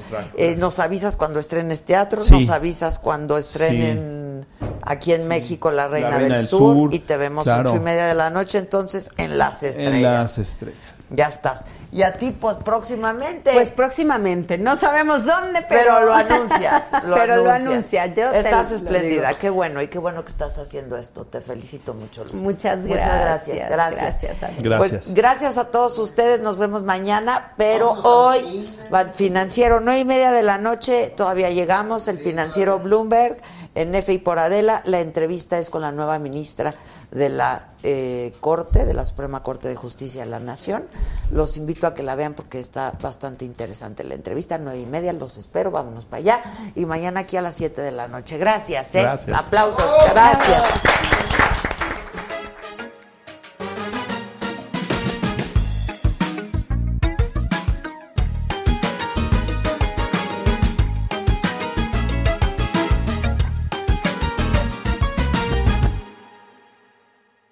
Algunos les gusta hacer limpieza profunda cada sábado por la mañana.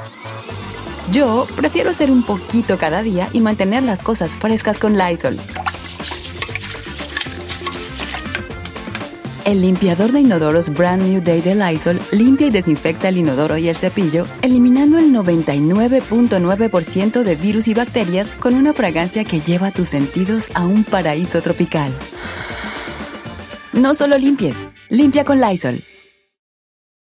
Con Verizon, mantenerte conectado con tus seres queridos es más fácil de lo que crees. Obtén llamadas a Latinoamérica por nuestra cuenta con Globo Choice por tres años con una línea nueva en ciertos planes al Nemery. Después, solo 10 dólares al mes. Elige entre 17 países de Latinoamérica como la República Dominicana, Colombia y Cuba. Visita tu tienda Verizon hoy. Escoge uno de 17 países de Latinoamérica y agrega el plan Globo Choice elegido en un plazo de 30 días tras la activación. El crédito de 10 dólares al mes se aplica por 36 meses. Se aplica en términos adicionales. Se incluye hasta 5 horas al mes al país elegido. Se aplican cargos por exceso de uso.